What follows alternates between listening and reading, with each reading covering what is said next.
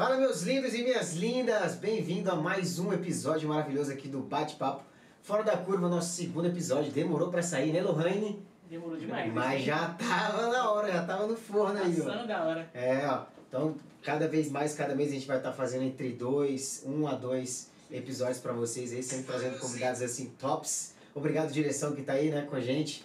Elizabeth na produção. Dá, bate duas palminhas aí. É. Só duas, só duas. É, só duas, era obediente, cara. Agora bate três pra mim. Aê. Agora todos aqui juntos, aqui batendo palma pra nossa produtora aí. Aê. Do meu lado direito temos a Saulo Lísias, que vocês vão conhecer É aqui. boa tarde ou boa noite lá, depende da hora, né? Não, Depende boa tarde da lá hora. no Brasil, Boa aqui tarde, Brasil, é quase boa noite, né? É. E aqui do nosso lado esquerdo tá parecendo UFC, né, pessoal? Pessoal do UFC que quiser dar uma atenção aqui pra gente também vai ser, vai ser top. Do nosso lado, corner direito, teremos aqui a Salmo. E o nosso corner esquerdo, teremos a Lorraine Moura. Muito bem-vindos aqui mais uma vez. Se você não é inscrito no canal, agora sem deixar essas molecagens, né? Mas é bom a gente já começar dessa forma aqui mesmo. Claro, com certeza. Vê aí se o áudio tá bom ou não tá bom, vocês deixam aí já nos comentários se tá legal ou não, beleza? Porque sempre acontece alguma objeção, mas estamos aqui para poder estar melhorando e levar o melhor conteúdo para você que tá aí em casa, beleza? Lembrando aí, ó, clica no botãozinho vermelho, ativa essa campainha para que cada vez aqui a gente tiver, que a gente recebeu uma mensagem agora, ficou feliz pra caramba. Foi uma menina falando assim, nossa, acabei de receber aqui que faltam 30 minutos para começar o bate-papo fora da curva aí, convidado de hoje, nossa, que legal. Então ativa a campainha para você estar recebendo esse tipo de notificação também. Beleza? Lembrando que tem um super chat aqui para que vocês possam estar colaborando, para estar melhorando aqui também cada vez mais a estrutura e levando o conteúdo para vocês. Sem mais lenga-lenga, gostaria aqui de que minha personal trainer, né, que ela também, ela é minha personal trainer aqui, ó. É Só ou que não? não, só que não. Não? Não, oh, não, eu não. confundi, pra confundir convidado aqui, ó. É Alô, eu- Rani, deixa a tua voz aí, parceiro. Então vamos lá, começar. É, tô conhecendo o Saul agora, a gente já trocou figurinhas pelo direct, né? Já, várias vezes. Já conversamos um pouquinho, mas a primeira vez que te Na vejo. verdade, a gente se pessoalmente- conheceu em 2019, Isso. foi quando eu ainda fazia evento aqui em Madrid, Uhum. e eu só tava fazendo fotografia, já acho que... Isso. Foi no, no, festa, acho que foi o show do... Nego do Borel, se não me engano. Tava, Acho que foi mais ou menos foi em isso. 2019, foi, faz, faz Eu tempo. lembro que eu te conheci quando o Divulga começou a estourar, que você trabalhava Isso, com ele, isso, e é. eu comecei a conhecer, seguir o seu trabalho e tal, mas sempre conversando, sempre trocando uma Sim, ideia, sim, mas nunca pessoalmente, primeira vez. É, pessoalmente é a primeira vez que a gente para pra conversar, realmente, assim, para Exatamente. aí. Que se, se perpetua, na verdade, por mais tempo também, né? A gente conversa também aí, troca essa ideia e, Com e compartilha conhecimento, né? Com certeza, tem Conhecimento muito não papo cai pela demais, frente. então, simbora. Vamos lá? Pode meter bronca aí, vai. Eu? É, vamos lá então. Olha, eu quero começar com uma pergunta aqui muito interessante. Certo. É, o que é autorresponsabilidade e por que é importante para o seu desenvolvimento pessoal? Então, assim, a autorresponsabilidade é uma coisa que eu acho que o o nome em si é meio literal, né? Ele fala Uhum. que de ser, basicamente, é tomar a sua responsabilidade com relação a tudo que você faz na vida. Então, Claro. até um, um tempo atrás a gente estava numa, numa live, né? O Douglas lembra, estava numa live com, com um pessoal em um outro podcast, e a gente comentou sobre a autorresponsabilidade. Eu penso que a autorresponsabilidade, ela começa, na verdade, no momento que você acorda. Porque a partir do momento que você acorda e você arruma sua cama, você não coloca o modo soneca no seu despertador, já começa a ter responsabilidade, né? Exatamente. Então, assim, a partir do momento que você coloca um despertador no, do lado da, da sua cama, pode ter certeza que vai, vai facilitar, na verdade, você perder essa responsabilidade que você vai ter durante o dia. E por que eu falo isso? Porque, assim, quando a gente começa essas atividades todos os dias pela manhã, de arrumar a cama, de desligar o despertador, mas levantar realmente, deixar o despertador mais distante do, da, da cama, quer dizer, essa ação que você tem, você já começa já a.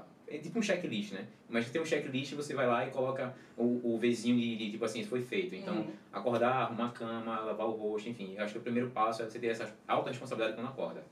E isso vai no decorrer do dia a dia, né? Claro. Porque isso, isso também funciona a responsabilidade com uma questão, por exemplo, da procrastinação. Né? Isso meio que agrega. É, né? se você, se você é uma pessoa que procra- procrastina muito, a autorresponsabilidade basicamente ela não vai existir, né? É, você vai, na verdade, você vai fazer o, o inverso, né? Então, tudo aquilo que você fazer durante o dia, se você não conseguir fazer uma tarefa simples, basicamente isso, né? Você não fazer a tarefa simples, a mais complexa do dia você não vai conseguir fazer ela também. Exatamente. E outra, se você sempre colocar as simples no começo, quando for no final do dia, você não vai conseguir fazer a- as mais difíceis porque você vai estar muito cansado, você vai deixar para outro dia. E assim você começa, na, na verdade, a prevalecer a procrastinação. Né? Então a autorresponsabilidade, para mim, ela começa quando você acorda. Claro, você entender que todo resultado depende de você. Todo resultado. Nada vai chegar até você se você não der o primeiro passo. O primeiro passo tem que partir de você. Se você esperar de alguém fazer aquilo por você, não vai ser tão bem feito como se fosse você. Porque você sabe o limite do que você quer com relação à perfeição, entre aspas. que nada é perfeito, mas você tenta ser perfeccionista, pelo menos dentro daquilo que você sabe, dentro Hum. da- daquela base de conhecimento que você adquiriu, aquele intelecto, enfim. Basicamente isso. Então, a autorresponsabilidade, mais uma vez eu falo, começa quando você acorda, quando você coloca suas tarefas mais simples, né, para você exercer aquela função, aquelas ações durante o dia, e assim as mais complexas vão ser feitas logo em seguida. Porque se você fizer ao contrário, basicamente isso. A procrastinação basicamente vai ser o próximo passo a não ter responsabilidade com suas ações. E outra, né? Não se vitimizar, dizer assim, ah, eu não fiz isso por causa disso, eu não fiz isso porque fulano não me ajudou disso. Não. Ninguém tem a obrigação de ajudar ninguém. As pessoas ajudam a outra pessoa porque ela tem a, a, a- assim, o, como eu posso dizer, a índole, né? Dizer, o coração em si de querer ajudar a outra pessoa e ver um resultado positivo, né? Ela, etc. E satisfazer também, o ego também satisfaz também com relação a você Dá uma sensação muito boa. com né? certeza, com certeza. Então, assim, é, a partir do momento que você coloca o peso da sua responsabilidade para outra pessoa, isso já, você- já mostra que você não tem autorresponsabilidade. Tá. O resultado não vai vir você esperando tipo, cair do céu, né? Feito chuva, né? chuva cai do céu, mesmo assim, se você ficar nela, você vai se molhar, vai encharcar e você vai secar sozinho. Alguma coisa tem que secar. Então, nada depende espe- especificamente das pessoas, mas sim de você. O primeiro passo tem que ser seu. Começou bem, hein? Né? Começou bem já, pessoal. Tá. Esse seria algum dos exemplos que você já está dando aí de como podemos cultivar a autorresponsabilidade, né? Diferentes áreas, tanto no relacionamento, Sim, isso em tudo, na na verdade. saúde. Porque assim, é, quando, quando eu falo que tudo começa pela manhã, porque é o ato mais simples que você tem é, é abrir os olhos. Então, quando você abre os olhos e você já pega um celular para ver um WhatsApp, para ver um Instagram, para ver alguma coisa, você já basicamente está auto-sabotando, né? Porque você já está tirando o tempo que você teria para você levantar, né? Você não, tipo, não cancelar o despertador ali.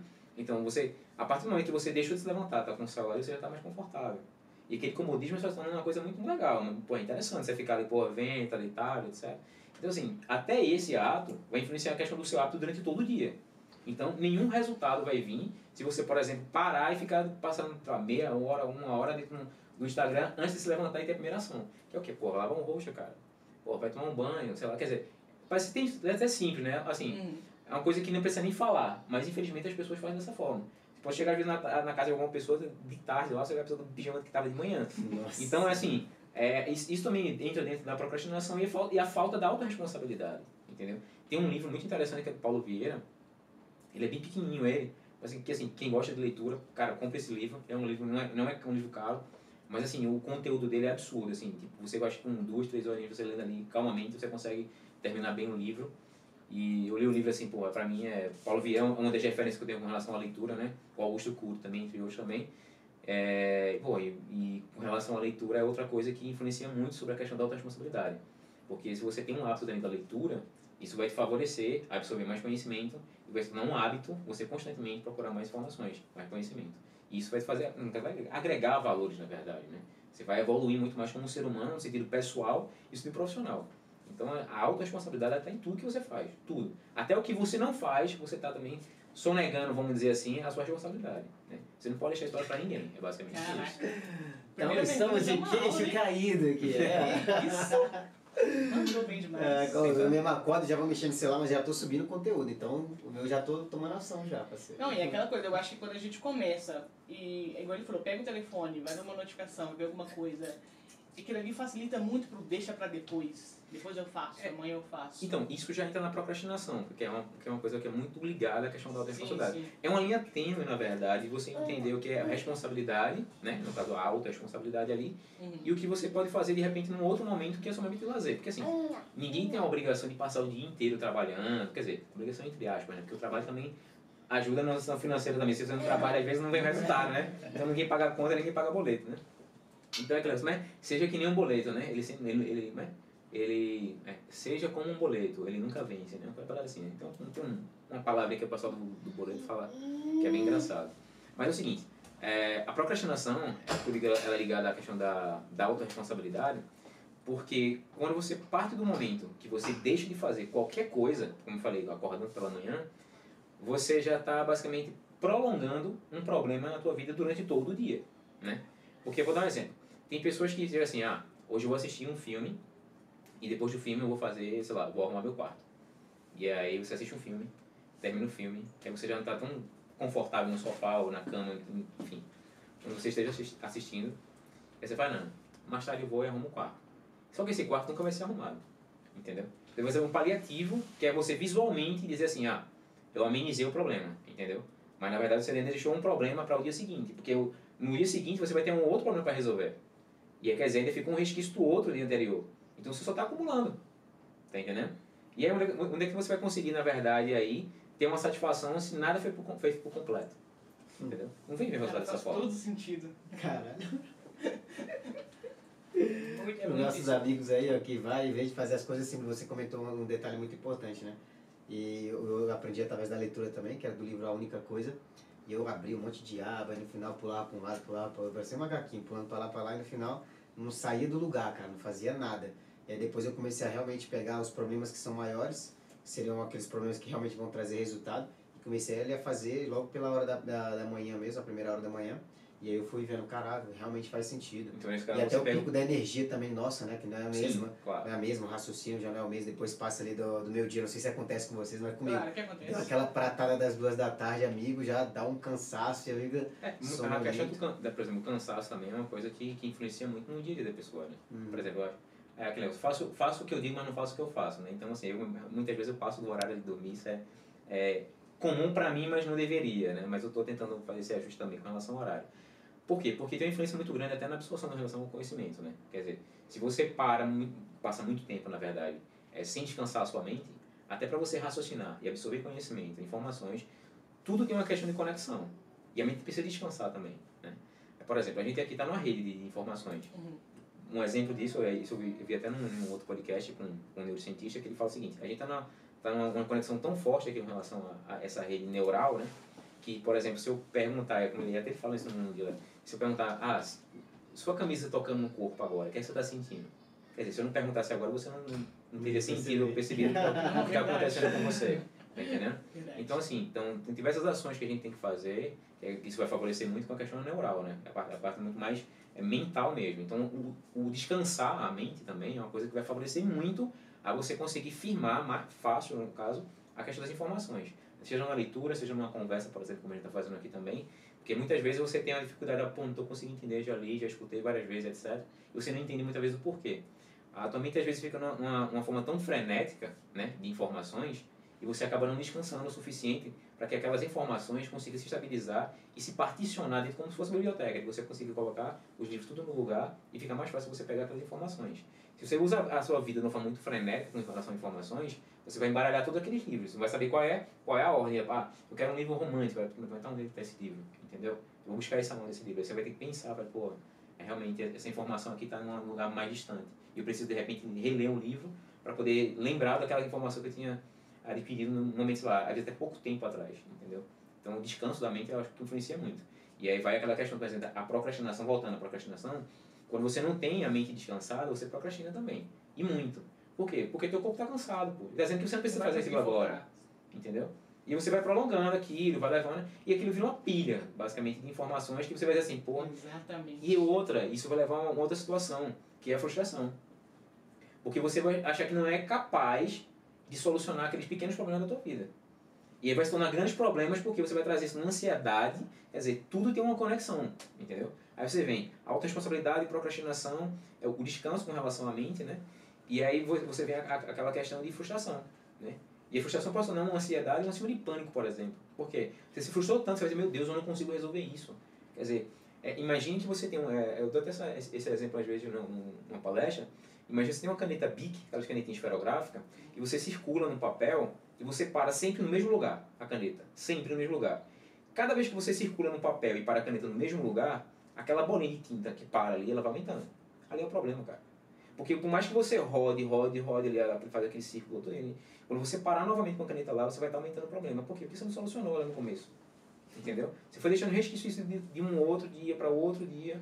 Cara, é feito pilha de roupa. Você, quando abre o guarda-roupa, não tem aquela. Ah, eu quero aquela camisa vermelha que está embaixo das camisas preta ou azul. Aí você vai e puxa. Quando você puxa, vem várias camisas juntas. Quer dizer, você já fez uma bagunça ali, basicamente. Custa você simplesmente botar a mão, levantar, puxar a camisa e colocar. Quer dizer, você poupou um trabalho dia, no dia seguinte, na verdade. Mas você faz isso no outro dia seguinte, a mesma coisa. Você pega a camisa que estava embaixo e a pilha vai ficando aqui. Deixando, deixando, deixando. Entendeu? E é basicamente você só vai acumulando problemas. Pô. Aí você vai, vai precisar de quê? De passar por várias terapias, é, enfim, psicólogo. Não que isso não seja uma coisa, seja uma coisa ruim, não. Eu acho que é válido, né? Eu acho que é válido em todos os sentidos. É, a, a terapia, a, a- passar por um psicólogo, se for necessário um psiquiatra. Porque a gente fala que a gente, às vezes, ela entende a mente da gente, mas a gente não entende. Né? A gente é um ser humano muito complexo. A mente, sim, ela é muito complexa. Então, para você subdividir essas informações e tentar ter o equilíbrio durante todo um dia de trabalho, até assim, de você ter atenção plena em alguma coisa, que é a gente fala de mindfulness, na verdade, que ela quer atenção específica para aquela situação, e você aceitar, às vezes, um problema e conseguir seguir em frente, sabendo que aquele problema não vai atrapalhar o teu dia a dia, entendeu? Então, isso funciona muito. Aconteceu um problema recentemente comigo, que foi com relação a banco, etc. Tal, começaram a usar um cartão, etc. Tipo assim, que não era eu que estava usando. E automaticamente falei, pô, estão usando, não vou me desesperar por causa disso. Eu vou agora cancelar aqui, vou bloquear o cartão, etc. Andei que com o banco para resolver. Beleza, resolver. Tá, tá, tá em stand-by. Tô esperando a resposta e tal, mas eu não preciso ficar o tempo todo dormindo pensando que se ela vai resolver aquilo, como vai ser aquilo. Não. Por quê? Porque ele vai tomar conta dos meus pensamentos, que as coisas que eu tenho mais importantes para fazer durante o dia eu vou esquecer. Ou vou fazer de forma errada. Entendeu? Por quê? Porque tem outra coisa ocupando aquele espaço. Então, é, é o que eu falo. Autoresponsabilidade, procrastinação, a responsabilidade, de fato, com relação ao dia que você vai fazer, fazer um checklist necessário. Tem uma teoria, teoria na verdade, é um, é um exercício que fala sobre a matriz de Eisenhower. Né? Eu não sei se você já ouviu falar. É, é muito interessante porque ele, ele, ele faz com que, aquela situação que foi no começo, né? com que você tenha um equilíbrio, na verdade, de, de saber o que você vai fazer com relação às tarefas do dia, né? e colocar o que é mais importante, o que é menos importante, o que é mais difícil fazer, o que é mais fácil fazer. Você estava falando tipo assim, ah, a gente acorda com aquele gosto de gás, né? Porra, tô, tô elétrico aqui, vou fazer. Pronto. Cara, começa pelo mais difícil. Por quê? Porque se você começar pelo mais difícil, quando você terminar o dia, estiver cansado, os mais fáceis, você vai fazer tudo tranquilo. Porque você não vai, você não vai usar tipo, a potência máxima da, da tua mente.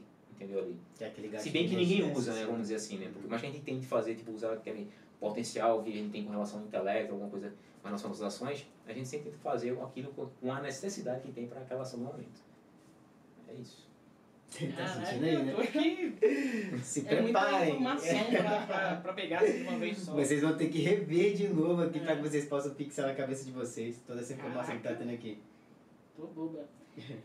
Ó, vamos lá. É, ainda falando sobre esse tema de autorresponsabilidade, em diferentes áreas da sua vida, no, no relacionamento, no trabalho, na saúde, em geral, como que a gente pode cultivar isso? Depende a pergunta. Porque assim, isso a gente pode levar no lado pessoal e lado profissional. Acho que num geral mesmo, para ter, conseguir ter autorresponsabilidade em todas as áreas da nossa vida, sabe? Seja no profissional, seja no pessoal, seja, sei lá, familiar, no que seja. É, a, eu acredito que, essa é a minha concepção, certo? Que a questão de você exercer a autorresponsabilidade todos os dias, basicamente, eu acho que é basicamente essa a pergunta, uhum. né? É, primeiro você tem, como eu falei no começo, parar com o vitimismo, né? não tô, assim, entenda o tema que, tipo assim, existe, como eu posso dizer assim, para não parecer uma coisa grosseira da minha parte, mas existe de fato o vitimismo que você se vitimiza pelo fato de achar, ah, eu não consigo, eu preciso de alguém para fazer aquilo por mim, uhum. tá entendendo? Você já está colocando, se colocando na posição de incapaz, entendeu? Sim, sim. Só que você nem fez ainda. Concordo. Tá entendendo? Sim. Então, como é que você vai saber o resultado de algo que você não fez ainda e você já está pedindo ajuda a alguém que poderia fazer por você? ou com você. Quer dizer, você já está dividindo a tua responsabilidade. Então isso começa com foco. Se você, o foco é o seguinte: é, imagine que você está na academia. Muita gente não gosta para academia, né? fazer exercício físico, etc. Por quê? Pô, não, é legal para a saúde, é. O cara que vai para o hospital, por exemplo, é que faz assim, ó, você precisa ir para academia agora, certo? Para poder, sei lá, cuidar da saúde, perder peso, etc. Enfim. Aí você vai. Não, porque você quer. Porque o médico falou que é melhor para sua saúde. Mas por que você agora vai começar a começar a ter um gosto pela, pela questão da, da atividade física? Porque você, você tem que enxergar o resultado lá na frente. Se você pensar só que é pelo momento, você não vai ter a responsabilidade de fazer aquilo até o final. Tá entendendo? Então, se você começa uma academia e sabendo que você vai ter um resultado daquilo, porque nada do que você vai fazer, nada, nada que você vai fazer, você vai fazer se você não souber que vai ter uma recompensa no final. Nada. Ninguém faz nada sem saber que tem uma recompensa no final. Pode ser o que for, ah, eu vou pintar uma parede. Tá, mas tem uma recompensa dentro por isso? Tem. Qual? Vamos pagar porque pintou a parede. Né? tá entendendo? Ah, mas eu vou pra academia só pra questão de saúde. Tá, mas tem uma recompensa. Não, tem não. Por quê? Tem. A sua saúde. A recompensa é você cuidar da sua saúde. Entendeu? É você... É, assim, enfim, isso funciona até para o próprio cérebro, né? A, a mente em si, ela é como um músculo. Quanto mais você exercita, mais ela expande, ela mais cresce. Só que, claro, ela não cresce no sentido de desenvolvimento muscular, mas no sentido de intelecto, entendeu? Então, voltando à questão da, de, de, como a gente pode fazer isso durante o, o, dia, eu acho que primeiro você para de, de se vitimizar, entendeu? Você entender que a ação que você vai fazer ele vai trazer de fato um resultado. E esse resultado depende exclusivamente de você e não das pessoas que você acha que poderia fazer por você. Porque você não pode parcelar o a, a, a que você quer como resultado, o que você almeja. Parcelar é fazer uma compra, como você parcela uma compra e você fica pagando mesmo assim, você tem uma responsabilidade de pagar aquilo ali. Né? Então, assim, eu acho que isso cai bem naquele tema do, daquela frase que a gente sempre pensa do eu não consigo tem que fazer alguma coisa, cara, eu não consigo. Meu, meu pai tinha, um, tinha uma coisa muito interessante, meu pai é um cara muito inteligente, meu pai, é, assim, é, pra mim é muita referência com relação ao intelecto, porque meu pai, eu lembro como, se eu fosse hoje, tipo assim, eu tinha acho que uns 10 anos, meu pai foi desempregado, a gente em casa tinha tipo uma biblioteca, era um, uma estante cheia de livro. Meu pai pegava um livro assim, tipo, sei lá, em latim e começava a ler uma coleção. Aí começava, porque pra ele era muito mais saudável, ele perdeu o tempo, perder entre aspas, né? Perder no sentido que ele tá parado, pô, se eu tô parado, vou deixar o tempo passar sem absorver nada de informação em relação ao conhecimento, não. Ele pegava um livro e começava a entender. Então era muito legal para umas vezes mais chegar na, da, da escola, chegava de algum. Eu também tocava em, em, em banda na época, e começava a conversar com meu pai, meu pai, essa palavra acho que veio do latim, né? E significa isso, então isso significa aquilo ali. Então, quer dizer, quando você começa a entender todo esse raciocínio de todas as ações que você faz, você começa a sentir valor né, por aquilo que você está fazendo. E por isso que eu falo, é a recompensa. Então, por exemplo, ler um livro, o que, qual é a recompensa do livro? Não é você terminar? Não. Terminar é muito fácil, pô. Você pode ler sem, tipo assim, sem se preocupar o que está no conteúdo. Tá ligado? Que é o que muita gente faz também, né? Não, pô. Eu não vou, já comi um tanto de livro. Aí fala, ah, pô, me explica aí. É, é isso, né? Aí o cara vai lá, aí o cara vai lá ver, ver no final do livro, né? Resumo, é. né? Tipo assim, pré, prefácio, sei lá, vai ler, vai ler. Não, essa pessoa que lê, ela nem lê esse resumo. Não, às vezes ele só a capa. É, é, é. Te juro, velho. Então, assim, é, o, a autorresponsabilidade, ela vem favorecendo no sentido de você trazer o resultado final. Entendeu? Se você vê que não tem resultado final e você não tem uma satisfação no final daquilo ali, você não vai querer fazer. Você vai se sentir a necessidade de não fazer aquilo porque você precisa ter aquela responsabilidade. Então o que você faz? Você vai tentar delegar a sua responsabilidade para outra pessoa fazer. E se a pessoa não fizer como você queria, a culpa é da pessoa, não sua. Por quê? Por que não é, não é sua? Primeiro era, era, era, era você que tem que fazer, e não a outra pessoa. Entendeu? Então o controle da situação tem que partir de você primeiro. Nenhuma empresa ou ninguém vai crescer profissionalmente, ou seja, pessoalmente, se dividir a responsabilidade jogando para outra pessoa. Pô.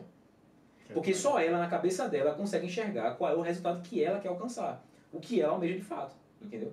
Então ela precisa impulsionar positivamente a mentalidade dela para entender que a responsabilidade dela é dela e não parcelada. E essa é a parte mais difícil. Por quê? Porque é muito fácil pedir. Entendeu? É muito fácil pedir. Você já leu o livro do Rick Chester, né? Sim. Pô, era um cara que vendia água mineral no sinal. Ele tá hoje onde ele tá porque ele esperou alguém chegar nele e assim, olha, vou te dar uma vida diferente? Não, velho. Ele fez, eu posso fazer essa diferença. Isso só, só vai funcionar se partir de mim. Então ele teve a autorresponsabilidade de pegar o problema para ele e assim, eu vou resolver o problema, certo? Eu vou exercer minha função como cidadão aqui, trabalhando, certo? E o resultado disso aqui vai ser o quê? Vai ser hoje, o que ele é hoje. Pô, o cara deu palestra em Harvard. É, tá entendendo? Nossa. Caraca. Então assim. Eu já quero ler. Não, é muito, muito bom o livro dele. Muito bom o livro dele. Já quero ler. É como eu falei, tipo, o, o Augusto Cury também é um cara, pô, é, pra mim é um. É referência muito com a questão do intelecto também, com controle emocional. Pô, é o cara que, tipo assim, dá muitos insights que eu fico, pô, desculpa até a palavra, porra, não tem como você não, não dar o start assim, pô, eu preciso mudar, eu preciso realmente melhorar. E ele leva de, de forma geral, tava acompanhando uma live que eu tinha até te comentado é. outro dia, né? Onde, cara, o cara vive tanto aquilo que ele realmente fala, que ele é um exemplo para a filha dele. Ele tava lá segurando o netinho dele, e o netinho chorando, e ele aqui dando, na live dele, mantendo a postura, passando conteúdo de forma pam, pam, pam, pam. Chegou a filha dele, a filha também trabalha como palestrante. A menina pegou, abriu a boca ali durante 30, 40 segundos e, cara, só saiu conteúdo de valor. Aí você fala, cara, o cara realmente vive e passa isso para as outras gerações dele, que eu achei muito interessante também. Isso tem influência também na questão do processo educacional, né? Uhum. Educação de casa, na verdade, vamos dizer assim, né? Educação de família, educação de berço. Porque quando você tem uns pais bem estruturados, psicologicamente, vamos dizer assim, né? Assim, a gente sabe que em diversos lugares do mundo existe uma dificuldade muito grande da questão do, do de levar conhecimento para as famílias, né? Pessoas têm baixa renda, etc. Então isso tem uma influência muito grande, negativa, infelizmente, vamos dizer assim, né? E às vezes o, o governo não tem um, um, um, não dá o suporte, na verdade, a esse tipo de, de, situações com relação a essas famílias. Mas quando você tem referência dentro de casa, se torna mais fácil Eu digo referências boas, no sentido de intelecto, no sentido de respeito. E assim, não precisa de uma formação acadêmica para você ter essas informações ou ter uma referência dentro de casa. Porque muitas vezes você pode ter uma referência em pessoas que nunca foram para a escola, mas assim, a, a, a expertise, a genialidade dela como ser humano, de observar a vida de uma, uma perspectiva totalmente diferente, uma perspectiva fora da caixa, consegue dar um discernimento às pessoas, tá entendendo? Que parece que o cara fala, pô, meu cara nunca foi na faculdade na vida, mas como é que o cara tem esse conhecimento? Entendeu? Então, assim, essa sensibilidade dá com conversa. Porque quando você está aberto a conhecer as pessoas, você conversa. Uhum. Entendeu? Você absorve aquela informação, você vê aquilo como, como conhecimento e você tem aquela instinto, pô, que massa, velho. Eu conheci o cara agora, falei, pô, fiquei feliz agora pela conversa que eu tive com ele. Então, o resultado da autorresponsabilidade e a falta de procrastinação desse cara, a falta, graças a Deus, tem, tem essa falta, é você conhecer a, a, o resultado final, que no final da conversa é o conhecimento que você absorveu ali. Entendeu? E a referência que eu falo com relação a, a dentro de casa é, por exemplo, se você tem uma filha, no caso você que não tem uma filha, né, a minha sobrinha, vamos dizer assim, ela, ela tem uma referência de pai e tem uma referência de mãe em casa que é muito boa. Primeiro que você é, sempre mostra para ela que ela tem que ser forte. Entendeu? E que ninguém, ninguém, ninguém tem o direito de diminuir ela em nada. E nem o sonho dela. Isso eu vejo constantemente quando a gente está junto. Entendeu? É, e isso é interessante da seguinte forma. No dia que ela for adulta, ela vai ter uma referência de um homem. Porque ela sendo mulher, no caso hétero, vamos dizer assim, ela vai procurar um homem. Se ela não for procurar uma mulher. Mas a referência de um pai uma mãe ela vai ter. E a referência que ela vai ter é justamente o quê? É o cara que abre a porta para ela, é o cara que, res, é, é, que respeita ela, então ela vê isso dentro de casa. A referência que ela vai ter, eu não quero um, se for casar com um homem, eu quero um homem igual ao meu pai. Se for casar com mulher, eu quero uma mulher igual à minha mãe. Tá entendendo? Então isso tem influência muito grande como você vai ser na, na, na vida. Né? E às vezes acontece, de fato, que situações que por mais que você exerça a melhor função ou se esforce o máximo para ter da educação do filho ao filho, às vezes os filhos saem dessa linha e seguem uma outra vida que não é muito favorável, entendeu? Mas aí é um outro questionamento. Então, isso, essa questão de você ter essa referência de pessoas, dizer, porra, a, a filha do, do, do Augusto Cury, pô, ela, quando ela fala, parece que é o pai também tá falando, tipo, a linha de raciocínio, né? A, a, a, a persuasão dela com relação à, à informação que ela passa, ali, aquela conversa, aquela, a segurança. Por quê? Porque primeiro ela teve um pai de referência dentro de casa, entendeu? E, e tendo essa referência, ela começou o quê? Se espelhar nisso. Por quê? Ela viu o resultado com o pai dela. Por que não vai ver o resultado com ela também? Né? Cara, é, é, pra quem acredita em Deus, eu, eu digo o seguinte: se Deus não deu o poder de sonhar, por que ele não deu o poder de realizar? A gente é capaz, pô. A gente é um ser humano que sangra, que sente dor, que chora, que é alegre, que é feliz. Entendeu? Da mesma forma com qualquer um. Agora é aquela questão, né? Qual o resultado que eu quero no final disso aí? O que é que eu quero pra minha vida? Entendeu? Então, se você se pergunta isso, você vai encontrar o resultado e a resposta. Agora, a mudança não vai partir por causa de ninguém, não. Se você passar a sua responsabilidade, você vai passar também o seu futuro. Então, para você chegar até o resultado final do seu futuro lá, que você almeja, cara, nada vai vir do jeito que você quer. que top, né? Porque assim, as pessoas podem pensar assim, ah, porque eu não consigo? Ah, porque eu não cheguei lá? Porque eu não, não consigo sucesso? Pô, eu estudei com a mesma pessoa, trabalhei na mesma empresa, e porque essa pessoa é feliz, eu não sou feliz. Cara, mas pensa o seguinte, essa pessoa, talvez ela não aumenta a lista dela de frustrações. Uma vez eu vi um Buda dizendo o seguinte, o maior responsável sobre o sofrimento da frustração é a pessoa mesmo. Ele mesmo. Por quê? Ah, eu quero um apartamento, eu quero um carro, eu quero uma bicicleta, eu quero isso aqui durante esse tempo. Se ele não consegue, ele acha que fracassou. Aí ele já, pum, já coloca uma frustração na lista dele. Ah, eu não consegui o carro que eu queria. Quer dizer, é uma meia frustração, porque ele conseguiu o carro, mas não que ele queria. Mas ele ainda quer aquele carro. Uhum. Mas ainda é uma frustração. Não deixa de ser. Então, quando ele vai aumentando nessa lista aqui, ele vai começando a aumentar a lista de desejo. E quanto mais desejo você tem, quanto mais vontade você tem de ter alguma coisa, isso vai aumentar a frustração. Por quê? Dê tempo ao tempo. Isso parece um ditado meio que é, errôneo de se falar, né? Dê tempo ao tempo, como assim? O tempo da resposta. Mas se você for tão ansioso para aquele resultado, você vai atropelar etapas, certo? E essas etapas é feito, é feito sabe aquela corrida do, do da tartaruga e a lebre? Sim. Que a, a, a lebre fala assim, pô, eu vou ganhar porque eu sou mais rápido, né? A tartaruga lentamente está ali, ó. Só que ele esqueceu o seguinte, ele está sem parar. Lentamente, mas sem parar. Você pode ser rápido, mas quando estiver na linha de chegada lá, você vai correr o, que vai, o máximo que você puder ali, só que você deixou lá para trás. Porque você procrastinou. Entendeu? São é basicamente distrações e tudo, né? Que é o que acontece muito. Basicamente isso. Como que você define, definiria o termo mindset porque você acha tão importante para o crescimento pessoal? Cara, mindset eu acho que é a palavra basicamente, eu acho que é do, a, a tão, tão presente hoje na, na, nas conversas, como também eu acho que é, é, é assim, a forma de executar as, as suas ações desde o presente até o futuro. Né? Porque na verdade mindset é o que? A mentalidade, né? É como você trabalha a sua mentalidade. Então, se você tem foco, se você tem autorresponsabilidade, se você também trabalha a sua criatividade, é, tudo isso é questão de você trabalhar a parte cognitiva, né? Depois essa conexão que a gente está tendo aqui de conversar etc. Então, tudo isso tem influência sobre mindset, na verdade, é, é tipo assim, é a sua mentalidade. Né? É só o, o termo que muda basicamente, mas é a mentalidade. Vai ficar um nomezinho mais chique. Né? É, é, é, é, é, o nome mais chique, né, que eu sei hoje em dia. Como a turma fala, tá no hype, né? É, tá no hype. Tá no hype né? Então, assim, é, isso tem influência com relação ao que você faz, quer dizer, o que você almeja dentro da sua vida, né? Então, se você tem que mudar a mentalidade agora. Eu acho que a gente conversava muito quando a gente viajava e você não tinha hábito de leitura. Não. E aí, é, eu não tinha esse hábito de leitura. E eu lia, eu sempre estava lendo alguma coisa e aí sempre eu conversava com ele na viagem, ele sentava meu lado na viagem, a gente ficava conversando e ele perguntava, pô, como é que você fez aquilo? Eu falei, pô, eu fiz assim, assim, mas tem um livro que faz assim, que ensina assim. Ele falou, pô, eu quero ver isso aí.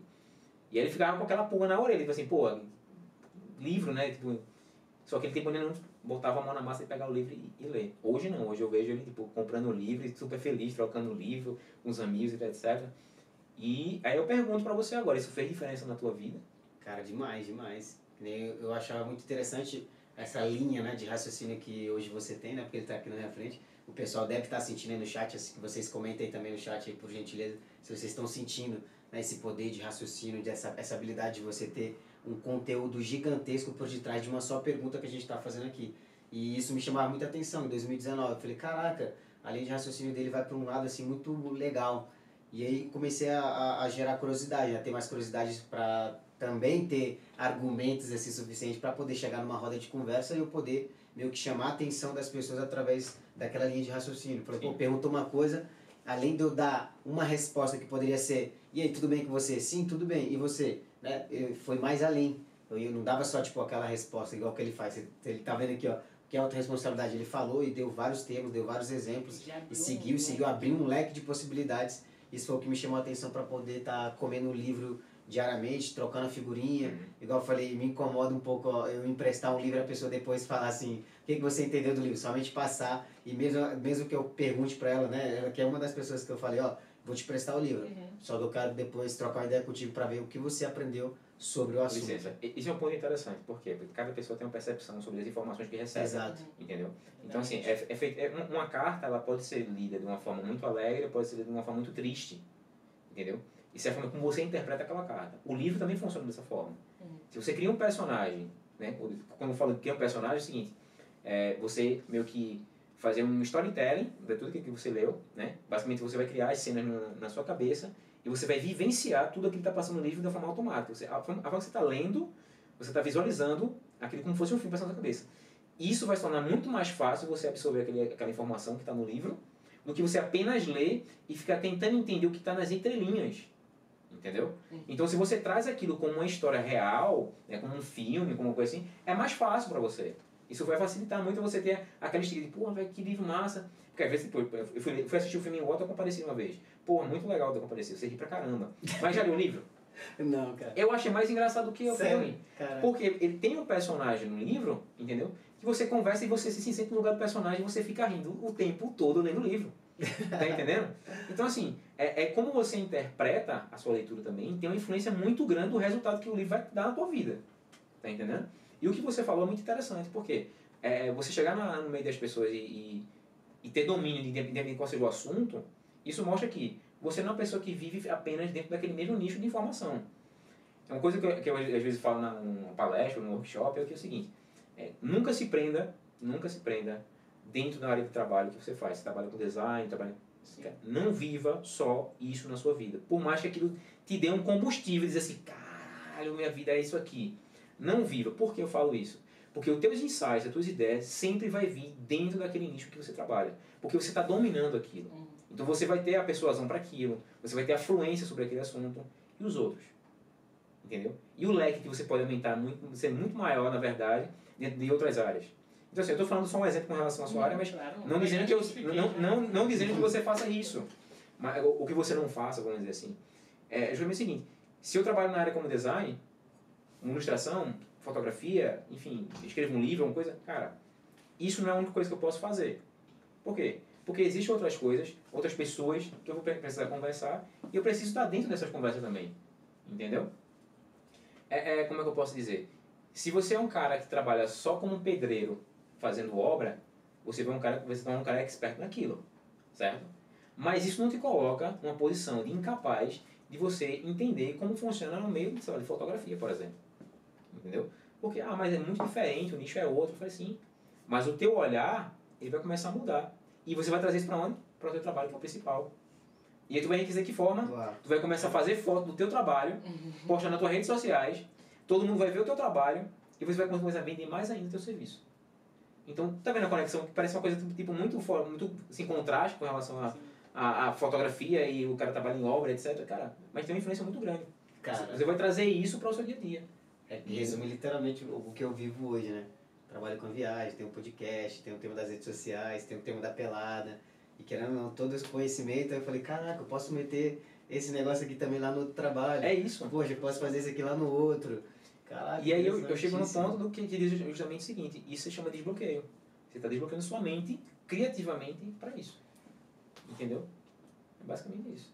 Ô, Isso faz tanto sentido que hoje o que o, Dou- o que o- você foi pro Douglas, voltando na parte do livro, do É. conhecimento, o que você foi pra ele, hoje ele é pra mim. Tá. E a gente tá sempre conversando, tá sempre trocando uma ideia, ele vai lá e me dá uma informação e fala assim, aprendi isso num livro. Aí eu falo, pronto, já quero ler o livro, Douglas, só que é o nome.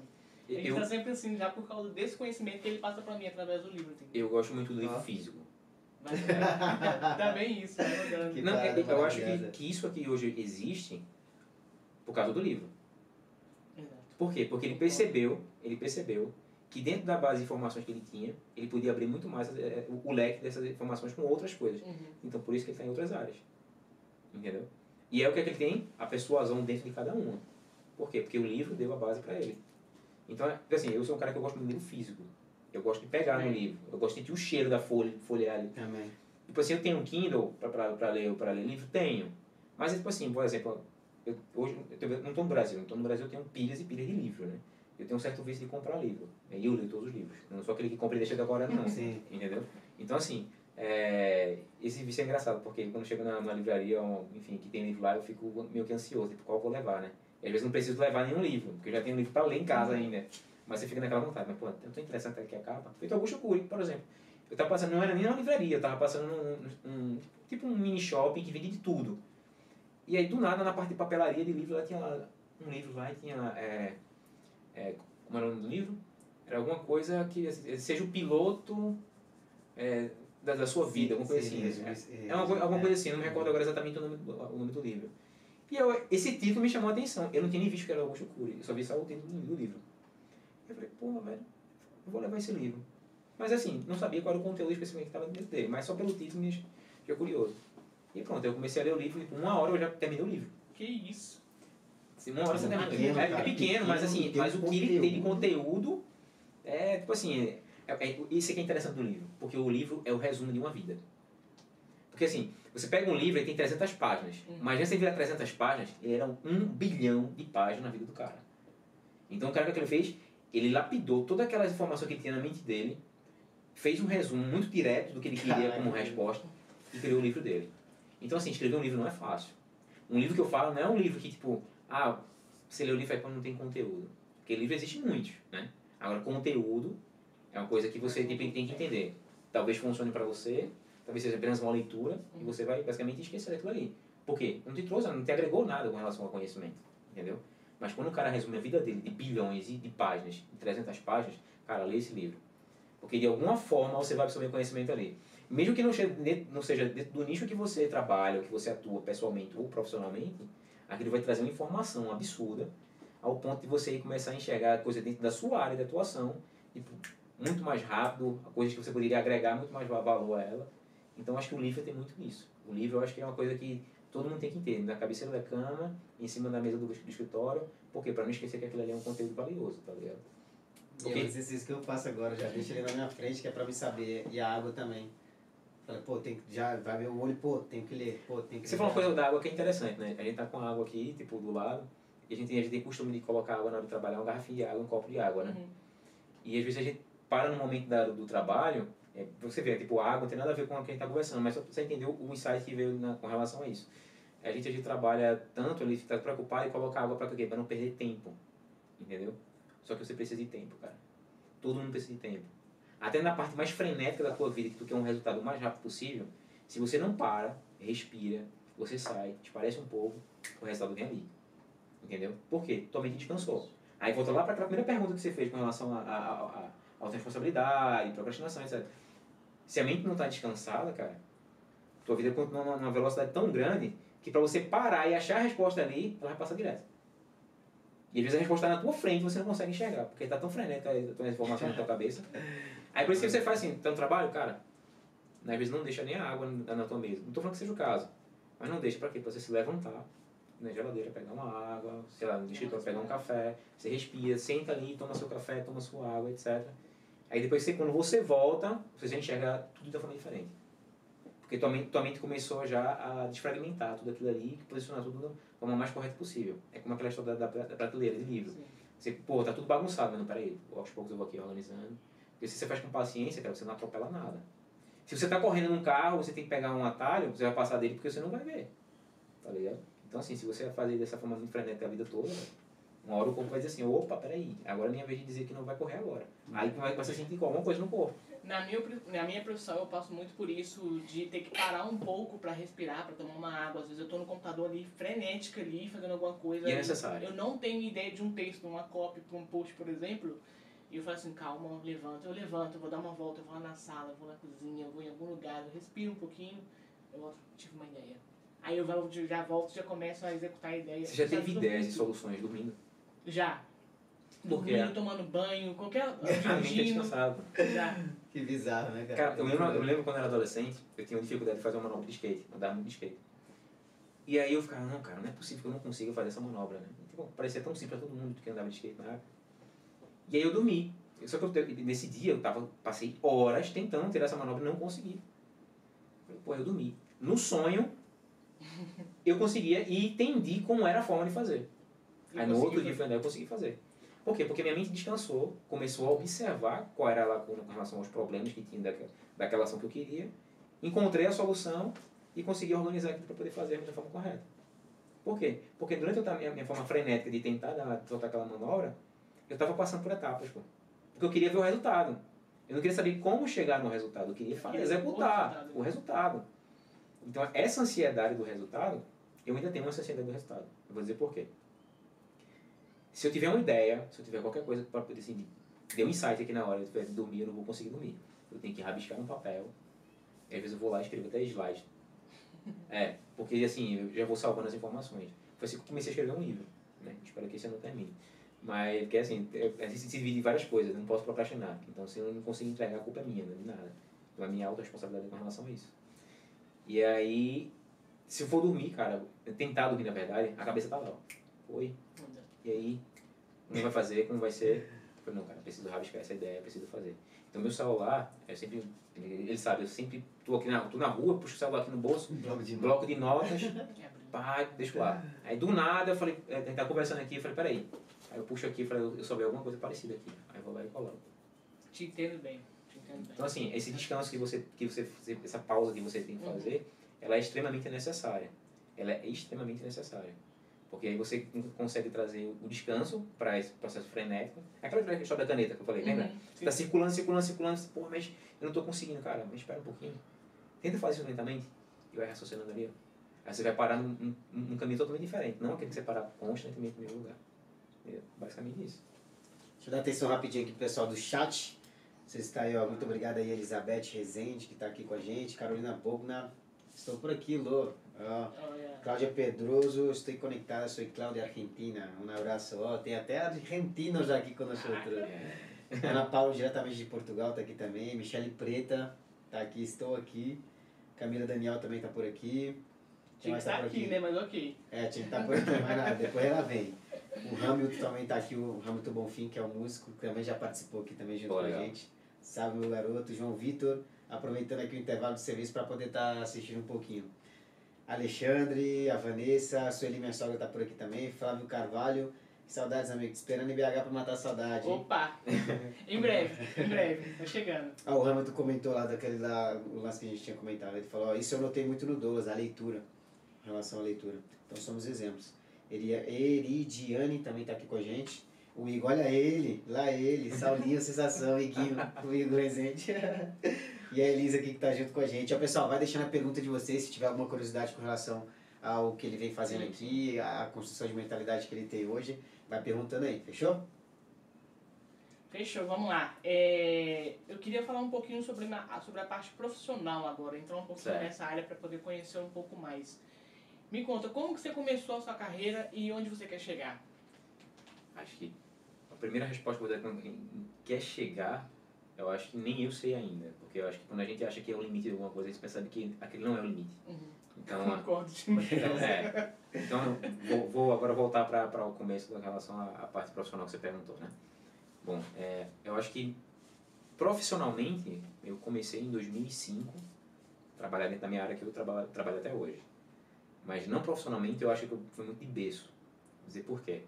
Porque eu acho que desde que eu me entendo por gente que eu consigo enxergar o que é ser humano, que é um papel e uma caneta, né? Meu pai estava na faculdade e eu já desenhava no caderno dele muito pequeno, já desenhava, já rabiscava. E a primeira referência que eu tive com relação a, a chegar hoje até o meu trabalho hoje foi meu pai. Porque meu pai, eu gostava de jogar muito time de botão, sabe aquele time de botão? E eu gostava muito de ir, né, tinha uma caixa de fósforo que ela era de madeira. E o time de botão, o goleiro era muito pequeno para poder. E às vezes a bolinha batia e empurrava logo. Aí o que eu fazia? Pegava aquela caixinha de fósforo de madeira, meu pai desenhava um goleiro de braços abertos ali, né? E aí que eu trazia a referência de poder, eu também posso fazer isso, entendeu? Então quando tinha a caixinha de fósforo, eu ia ficar esperando acabar o fósforo para poder fazer a caixinha do, do, goleiro lá, né? Para poder jogar o time de botão. Então começou por aí.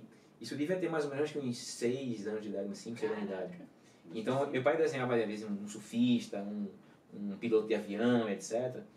Só que assim, meu pai nunca foi um cara que investiu o tempo dele com relação à arte especificamente. Mas quando ele começava a fazer alguma coisa assim, se empenhava isso aí, ele começava a trazer resultados realmente assim, muito satisfatórios em pouco tempo. Né? Eu falo muito em relação ao pai, meu pai é referência em relação a, a, a, a intelecto, meu pai sempre foi referência. Meu pai, todo concurso meu pai fazia, meu pai passava, passava em todos os concursos. E ele passava dias e horas, às virava a noite, criando fórmulas para diminuir a, o tamanho da fórmula que existia para poder chegar no mesmo resultado. Então, assim, era muito referência disso. Tanto que, na, no sentido em relação à educação, por exemplo, eu vou chegar até esse ponto em relação ao profissional, mas influencia muito esse, esse, Claro. essa minha infância, era que, assim, por exemplo, a leitura, meu pai era o seguinte, teve, teve aula hoje? Falei, teve. Qual foi a, aula de redação, de, sei lá, literatura, que seja? Vai ler o livro. Aí, pronto, quando você terminar de ler o livro, e você diz assim, eu, eu li o livro e entendi, você vem aqui que eu quero perguntar. Ele pegava o livro assim, ele, vou dar um exemplo qualquer, tipo, Joãozinho e Maria estava onde? Ah, estava na casa da tia, sei lá, um exemplo. E depois, e não sei o que, ele pulava parte do livro e pedia para eu responder o que acontecia depois em cada parte do livro. Aí eu não lembrei, eu falei novamente. Então tinha esse hábito dele de fazer eu, eu ler dessa forma. Às vezes era chato, porque eu sei que quando criança, eu falei, pô, eu quero tanto brincar, tá legal? Você, você não podia, tenho que ler aquele livro. Então ele meio que sempre tentou de alguma forma, né, da forma dele, claro, trazer essa necessidade de você estar é, procurando informações em relação ao conhecimento, né? E aí, e isso pra mim foi um ponto positivo, que eu- hoje eu enxergo de uma forma diferente, claro. Naquela época eu queria, pô, eu queria curtir, eu era uma criança, eu queria brincar e etc. E por que eu falo tudo isso? Porque tudo isso trouxe referência ao meu trabalho. E como eu, como eu gostava muito de desenhar já de pequeno, eu comecei a ganhar dinheiro com 8 anos de idade. Eu falei, pô, como é que com 8 anos de idade, naquela época, você consegue... Então, como eu gostava muito de desenho, eu às vezes gra- gravava os desenhos em fita cassete, para poder assistir novamente o desenho. Passava muito desenho na manchete na época. E o desenho era Cavaleiro Zodíaco. E na época tinha uma febre, né? Como a gente falou, estava no hype daquela época, né? Só que na verdade era assim, tava numa febre, né, na verdade, que todo mundo queria colecionar os desenhos do Cavaleiro Zodíaco. E o que eu fazia? Parava o desenho na televisão em casa e ampliava o desenho no papel A4, tirava xerox e vendia esses desenhos na escola. Então tudo começou assim, a arte começou assim. E aí, 8, 9, 10 anos, eu comecei a fazer desenho de tatuagem para amigo de primo, né, para primo que fez a tatuagem, ó, amigo que faz tatuagem, faz um desenho, eu fazia um desenho lá, o cara ia tatuar lá. Então, assim, era uma coisa que sempre, querendo ou não, tinha um incentivo, né? E aí, mais ou menos, eu tinha 12 para 13 anos, eu já trabalhava meio que fazendo, fazendo uma marca, fazendo uma tipo assim, coisa em casa, né, nada profissional, mas como estudo de curiosidade, etc. E aí foi quando eu recebi, comecei a receber proposta de trabalho, eu tinha 12 para 13 anos de idade Hum. para trabalhar tipo numa gráfica, trabalhar uma coisa assim. E meu pai, não, Você não vai. Enquanto eu puder pagar seus estudos, você vai estudar. Então, assim, é, eu também não posso dizer que é, não fui, como é que se diz? É, tem uma palavra específica que, enfim, não me na mente agora, mas assim, fui favorecido com relação a isso, porque meu pai sempre, é, ele, ele disse, apesar de, de diversas circunstâncias, ele nunca deixou que, que a gente parasse de estudar, tanto eu e minha, irmã. Então era uma coisa que ele meio que cobrava muito com relação a isso. Só que a gente, quando não tem essa maturidade para entender o, qual é o valor do conhecimento, da informação, a gente banaliza tudo. Né? A gente acha que tudo que, pô, desculpa a palavra, mas pô, é uma merda, né? Uhum. Pô, você sair de casa e você já ser cobrado, você fica, pô, tá, vou achar porra nenhuma, vou ficar tirando onda na sala, vou ficar brincando, enfim, você não quer nada em relação a aprender. Mas quando você começa a entender como funciona a questão do intelecto, o que vai trazer de resultado na tua vida, porra, você vai assim mesmo, porque eu não pensei, porque eu não, não, não, não comecei isso logo cedo, entendeu? Por quê? Porque a, a, não precisava agora eu começar a tentar, de uma forma mais acelerada, conseguir chegar naquele resultado. Mas se a gente tiver esse entendimento logo no começo, isso vale até para os pais também, com relação à educação dos filhos, de dar esse incentivo né, com relação a, ao conhecimento, né? a, a leitura, a conversar. Às vezes você vê que a criança não gosta muito de leitura, mas tenta pegar um livro, você mesmo ler como pai, ou a, a própria Isabel ler como, como mãe, e trazer a interpretação dela para a história e mostrar como essa história está dentro do livro para a filha de vocês. Por quê? Ela vai começar a observar vocês de uma forma muito diferente. Ela vai trazer isso como referência para ela. E ela faz, pô, se eu quiser saber o que meu pai sabe, minha mãe sabe, eu vou ter que ler aqui, ler um livro também. Entendeu? E aí o que ela vai fazer para as amigas dela? Ela vai ler o livro para falar a mesma coisa, para as amigas dela falar, pô, que legal. É. Tá entendendo? Isso vira um ciclo. Vai se passando de pai para filho. E voltando à parte do trabalho profissional, né, que já acaba sendo com relação ao nicho que às vezes se desprende um pouco. E aí eu comecei com, com desenho. Eu comecei desenhando para amigos, desenhando para, enfim, para a escola, participando de, de, de, eventos dentro da escola. E teve uma período que eu, que eu desenhava muito mangá, né? E aí o consulado, né, ele, ele foi na escola, e aí eu meio que apresentei a escola, e, e, e várias salas estavam fazendo meio que aulas, eu estava dando aula em várias salas, explicando como era que funcionava, desenho, etc, traço, lápis, tudo tava, e assim, eu era um garoto, devia ter acho que uns 13 anos de idade nessa época, Não. entendeu? Então assim, eu já, mas eu já gostava de poder ensinar, sabe como é que é? Tipo assim, porra, é massa, é legal, vou, assim, e você vê as pessoas, porra, que legal, como é que faz isso? Eu, porra, faz assim e tal. Então você já tinha atenção das pessoas, por quê? Porque eu sem saber, eu não tinha noção que aquilo era uma forma persuasiva de, de mostrar que eu sabia alguma coisa, entendeu? E aí, aí nesse ponto, Aí a gente começa a entender que, tipo, por que eu não. Porque a minha cabeça hoje não é como era antigamente, né? Claro, a gente vai se lapidando e etc. Mas é, isso influencia, como eu estava falando no começo, do, do, até a referência da, do Paulo, do Paulo do Augusto Guri, é a referência do que você tem em casa, entendeu? Só que muitas vezes a pessoa também esquece o valor que ela também tem. As pessoas acham que é incapaz daquilo. Acha que a pessoa, ah, não consigo chegar nesse resultado. Ah, não consigo fazer isso. Mas por quê? Qual a diferença de você como ser humano em relação a mim? Não, mas você, ah, tem pessoas que têm a aptidão de, de absorver a informação muito mais rápido e a outra muito mais lenta. Mas não significa que você não vá saber como fazer aquilo. Entendeu? E aí eu comecei a investir o meu tempo em, em resultados que eu queria com os meus desenhos. Então eu passava horas e horas desenhando em casa. Cavaleiro do Zodíaco. Cara, comecei o Cavaleiro do Zodíaco, ué. O Ramos até colocou, putz, eu fiz isso também, cara, vender desenhos do Cavaleiro do Zodíaco. Ué, tá vendo? E ontem eu tava Muito assistindo a série, porque eu sou tão louco, eu sou tão fanático também do Cavaleiro do Zodíaco, Dragon Ball Z, que ontem eu tava revendo uma série que eu já vi do Cavaleiro do Zodíaco. Cara, mas eu faço muito isso também. Porque assim, é uma sensação nostálgica que a gente traz também. Sim. Mas isso também é uma forma que também nos ensina coisas que no passado a gente muitas vezes esqueceu. Tá entendendo? Pô, mas antigamente eu fazia uma forma que eu não faço hoje. Pera, vou voltar agora. Vou fazer o que eu fazia antigamente para poder fazer isso hoje. Aí você faz, porra. Então, um monte funcionava, antigamente funcionava dessa forma e hoje já funciona também. Só que, claro, né? Uma forma muito mais grandiosa porque você tem as ferramentas hoje muito mais fácil para poder entregar o resultado, né? Então, eu comecei a investir meu tempo em conhecimento, que era aquele desenhar, desenhar, desenhar, desenhar. E eu tinha um, um tio, tinha, não tenho um tio, é um tio de consideração, mas eu considero como um, um, tio de sangue, porque eu cresci e ele sempre, pô, pintando quadros. E eu ficava tipo assim, caramba, velho, como é que ele faz isso? Porque até desenhar eu conseguia desenhar, mas pintar eu não sabia o que era pintar. O cara misturar uma tinta com a outra ali, dava outra cor e fazia um volume na. Falei, peraí, como é que é isso aqui? E aí, conversando com ele, ele fez, cara, muitas vezes, é, os amigos chegavam dentro de casa, é, é, meu tio Ricardo Figueiredo, se ele estiver assistindo também aí, se ele não assistiu, ele vai, ele vai ver isso depois, ele foi muita referência para mim com relação a isso, a arte. É um cara que respirava muito, a, a arte para ele, ele respira até hoje, acho que até quando tá dormindo, entendeu?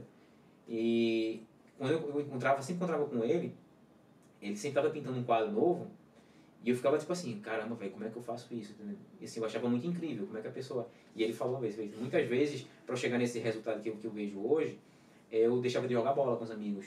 Ah, mas por quê? Não, não gostava não? Não, até gostava. Mas era tão prazeroso para ele passar o tempo dele desenhando e estudando aquilo que ele queria, porque ele já enxergava que existia um, uma satisfação no resultado final. Entendeu? A longo prazo. A longo prazo. Só que assim, o prazo ele não tinha esse prazo ainda. Entendeu? Até porque ele não sabia o limite de onde ele podia chegar com o resultado. Então é isso que eu falo. Tipo, eu não posso dizer hoje qual é o, o que eu almejo no final da minha vida, entre aspas, vamos dizer assim. Que eu falo no sentido assim, ah, eu quero morrer e ter isso aqui na minha vida. Não, não consigo enxergar isso ainda.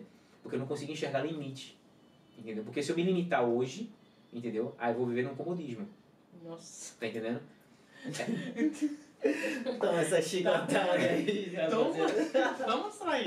E aí, voltando à parte do profissional, e aí eu comecei a, a trabalhar, trabalhando, estudar é, arte digital, né? Aí comecei a mexer com programas digitais, gráficos, etc. E eu comecei com o incentivo do meu pai, porque meu pai já tinha uma noção que existia esse tipo de programas para tipo, fazer arte, fazer marca, fazer produto, etc. Só que para mim era tudo muito novo, então aquilo me instigava, mas peraí, eu quero saber se eu desenho agora, eu quero fazer no computador isso aí. E aí eu fui fazer um curso junto de computação, de, de montagem, manutenção, aí a gente montou o primeiro computador, aí eu comecei ali, pronto, ali eu comecei... Junto com o teu coroa? Foi. Caraca. A gente comprou as peças do computador, a gente fez o curso, lá comprou as peças, montou o primeiro computador. E foi engraçado, porque quando eu comecei a, a estudar a parte de computação gráfica, né, de design gráfico, tinha matéria de geometria digital, aí você fala, por que isso? Eu nunca vou usar isso na minha vida, tá ligado? A arroba é o X, é o, é o enfim, cada, cada elemento ali era um movimento do eixo XYZ. Eu falei, cara, até hoje eu nunca uso, não menti, não vou dizer que eu uso, não uso não. Eu entendia na hora lá o que era, mas enfim, até hoje. Meu professor Alan, que me desculpe, mas até hoje eu nunca usei não. Então, assim, mas a matemática acaba sendo usada por quê? Porque, por mais que a gente não queira, no, no, sentido visual, achar que não existe matemática nisso, a matemática ela tem que ser muito precisa. Porque, por exemplo, quando você exerce a função de um designer, você sabe muito bem disso porque uhum. trabalha com isso. Você começa a entender como é alinhamento, proporção, né, cores, aí você vai entender como, como você pode é, trabalhar as ações é, de, de composição. Então, tudo isso tem uma influência muito matemática, entendeu? Ah, mas eu quero uma cor tal. Ah, você vai botar o código daquela cor, tá entendendo? Então isso dentro hoje da plataforma de, de digital, para arte digital, você tem tudo baseado em números, basicamente, entendeu? E o resultado você vê uma imagem, né? Mas por trás daquilo ali, véio, você já calculou coisa pra caramba, tá entendendo? Então dê valor também ao seu design, viu? Então, né, não é só design, depois eu vou chegar mais na frente e explicar o que eu acho na minha concepção que é design. É, e aí eu comecei a estudar. Então eu estudava de 10 a 12 horas, às vezes. Uhum. E aí foi quando eu comecei a enxergar que eu tendo essa ação em casa, de estudar 10, 12 horas, me entregava um resultado que não tinha em nenhum dos alunos que estudavam comigo na sala de aula. E aí, era, por exemplo, era diferente até na forma que o professor falava comigo. Não que ele tratasse mal os alunos, ao contrário. Mas ele parava mais tempo para observar aquele que estava mais empenhado, porque dava satisfação para ele também. Entendeu? Uhum. Então teve períodos, por exemplo, quando eu estava fazendo design gráfico ainda, que tinha coisas que eu ensinava ao professor. E eu já não fazia prova. Ele falou, não, dá um suporte pra galera aqui que aí eu ajudo tu na tua nota aqui também. Mas era assim. E era muito interessante porque, assim, é, eu via todo mundo, assim, tentando fazer alguma coisa que a professor já tinha ensinado várias vezes, só que, tipo, fazendo daquela forma mais é, padrão, né? É, esse aqui é assim, se eu coloco aqui, faz aqui, o resultado é esse. Beleza. Então, dessa forma, vai ter mil fazendo no mercado igual você. Eu não queria ser igual a essas pessoas. Eu pensava assim, não, se eu continuar fazendo a mesma coisa que eles fazem aqui, eu sou você apenas mais um dentro do mercado de trabalho. E o exemplo da caneta lá também, né? Tô lembrando do desenho da caneta. Exa exatamente isso. Caraca, velho. Então, assim, aí o que foi que eu fiz? E meu pai falou assim, é, não precisa você ser o melhor, mas procure ficar entre os melhores. Se você se esforçar para ficar entre os melhores, em algum momento talvez você seja o melhor. Né? Ou talvez você nunca seja o melhor, mas você vai ter satisfação daquilo que você está fazendo. Entendeu? Então, aí eu comecei, basicamente, a pegar todo o meu tempo e investir em conhecimento, quero que estudar para chegar no melhor resultado possível. E aí quando eu comecei a trabalhar dentro da área, meu primeiro salário foi ligar pro meu pai e falar, ó, é, o dinheiro que eu recebo aqui eu não consigo pagar um curso completo, mas tem como, sei lá, pagar e eu ficar pagando ao senhor? Ele fez, tem. Aí, meu primeiro salário. Caraca. Aí eu peguei e fui fazer um curso. Aí fiz esse primeiro curso, quando eu terminei, aí paguei, né, o, o curso. Aí eu falei, ó, tem outro curso que é avançado agora. Tem como, sei lá, também normalmente pagar? E eu falei, não tem. Então, assim, meu pai nunca tipo assim, dizer assim, não, para aprender alguma coisa, para estudar alguma coisa, meu pai nunca foi tipo dizer assim, se ele não tivesse condições, ele dava um jeito de conseguir as condições para poder eu estudar, tá entendendo? E aí eu comecei a fazer esse curso. Quando eu terminei o segundo curso, na sala de aula, o professor disse que ia trabalhar comigo. Aí eu falei, como assim? Ele falou, não, porque o que tu faz aqui eu não sei fazer. E eu queria que você trabalhasse comigo. Eu falei, ó, infelizmente no momento eu estou trabalhando agora em outra empresa, e eu estou crescendo aos poucos nessa empresa eu quero ver onde chega esse resultado. Ele fez, não quer trabalhar nem bem, mês comigo. Eu falei, cara, no momento eu não consigo fazer isso, porque eu, eu queria ter o um tempo para estudar, tá entendendo? Porque se eu trabalhasse mês expediente com ele e trabalhasse numa empresa lá, eu meu tempo estudar ia ficar onde? Então, meu prazer, até hoje, é tipo assim, se um dia eu, ah, vou ficar rico, vou ficar milionário um dia, cara, era para poder estudar. É tipo assim, minha satisfação era parar para estudar sem me preocupar com o boleto que vai chegar no final do mês. Entendeu? Era sempre assim. E aí, nisso, eu comecei a estudar fotografia, porque estava envolvida dentro do meu trabalho. Eu trabalho com computação gráfica 3D também. Isso desde 2005. E lembra o curso que eu falei, que eu o curso que meu salário, eu paguei o curso, etc. Eu me tornei professor dessa escola. Passei dois anos basicamente dando aula pela autorizada da Autodesk, que é a empresa que desenvolve software hoje, que faz os filmes de tipo Star Trek, Avatar, etc. Enfim. Então eu trabalho com esse mesmo software. E aí eu comecei a investir mais ainda nisso aí. E investindo mais tempo em estudar e conseguir o melhor resultado, eu comecei a ser chamado para fazer entrevista em revista, aí eu comecei a dar palestra, ministrar workshop em outros estados. Então isso começou a favorecer ainda mais eu dentro do mercado. Então assim, isso me fez colocar numa posição que ela é boa e ruim. Vou dizer por que o que é boa e ruim na posição em relação ao mercado de trabalho. Quando você faz alguma coisa que às vezes é diferente de muitos que fazem tipo a mesma coisa, você acaba tendo a responsabilidade de só você fazer aquilo, você não tem para onde correr. Ou você faz, ou você basicamente vai se queimar no trabalho. Então já teve situações que, tipo assim, eu quase não dormi para poder tentar entregar o trabalho, porque só depende de mim para entregar aquele trabalho. E aí veio a fotografia dentro do trabalho de computação gráfica. Por quê? Porque dentro do, do, do sistema operacional, do caso desses programas, tinha uma câmera fotográfica profissional que pedia que eu conhecesse como funcionava a lente, como funcionava o diafragma, o ISO, etc. Para chegar no resultado fotorrealista. E aí eu falei, porra, então eu preciso agora entender como é fotografia. Aí eu comecei a fazer curso de fotografia sem nem ter câmera de fotografia. Aí eu fui estudando fotografia sem ter câmera ainda. Até então a minha câmera é o, o dedo do programa em 3D. E quando foi isso já, isso eu comecei, eu comecei a estudar isso em 2005.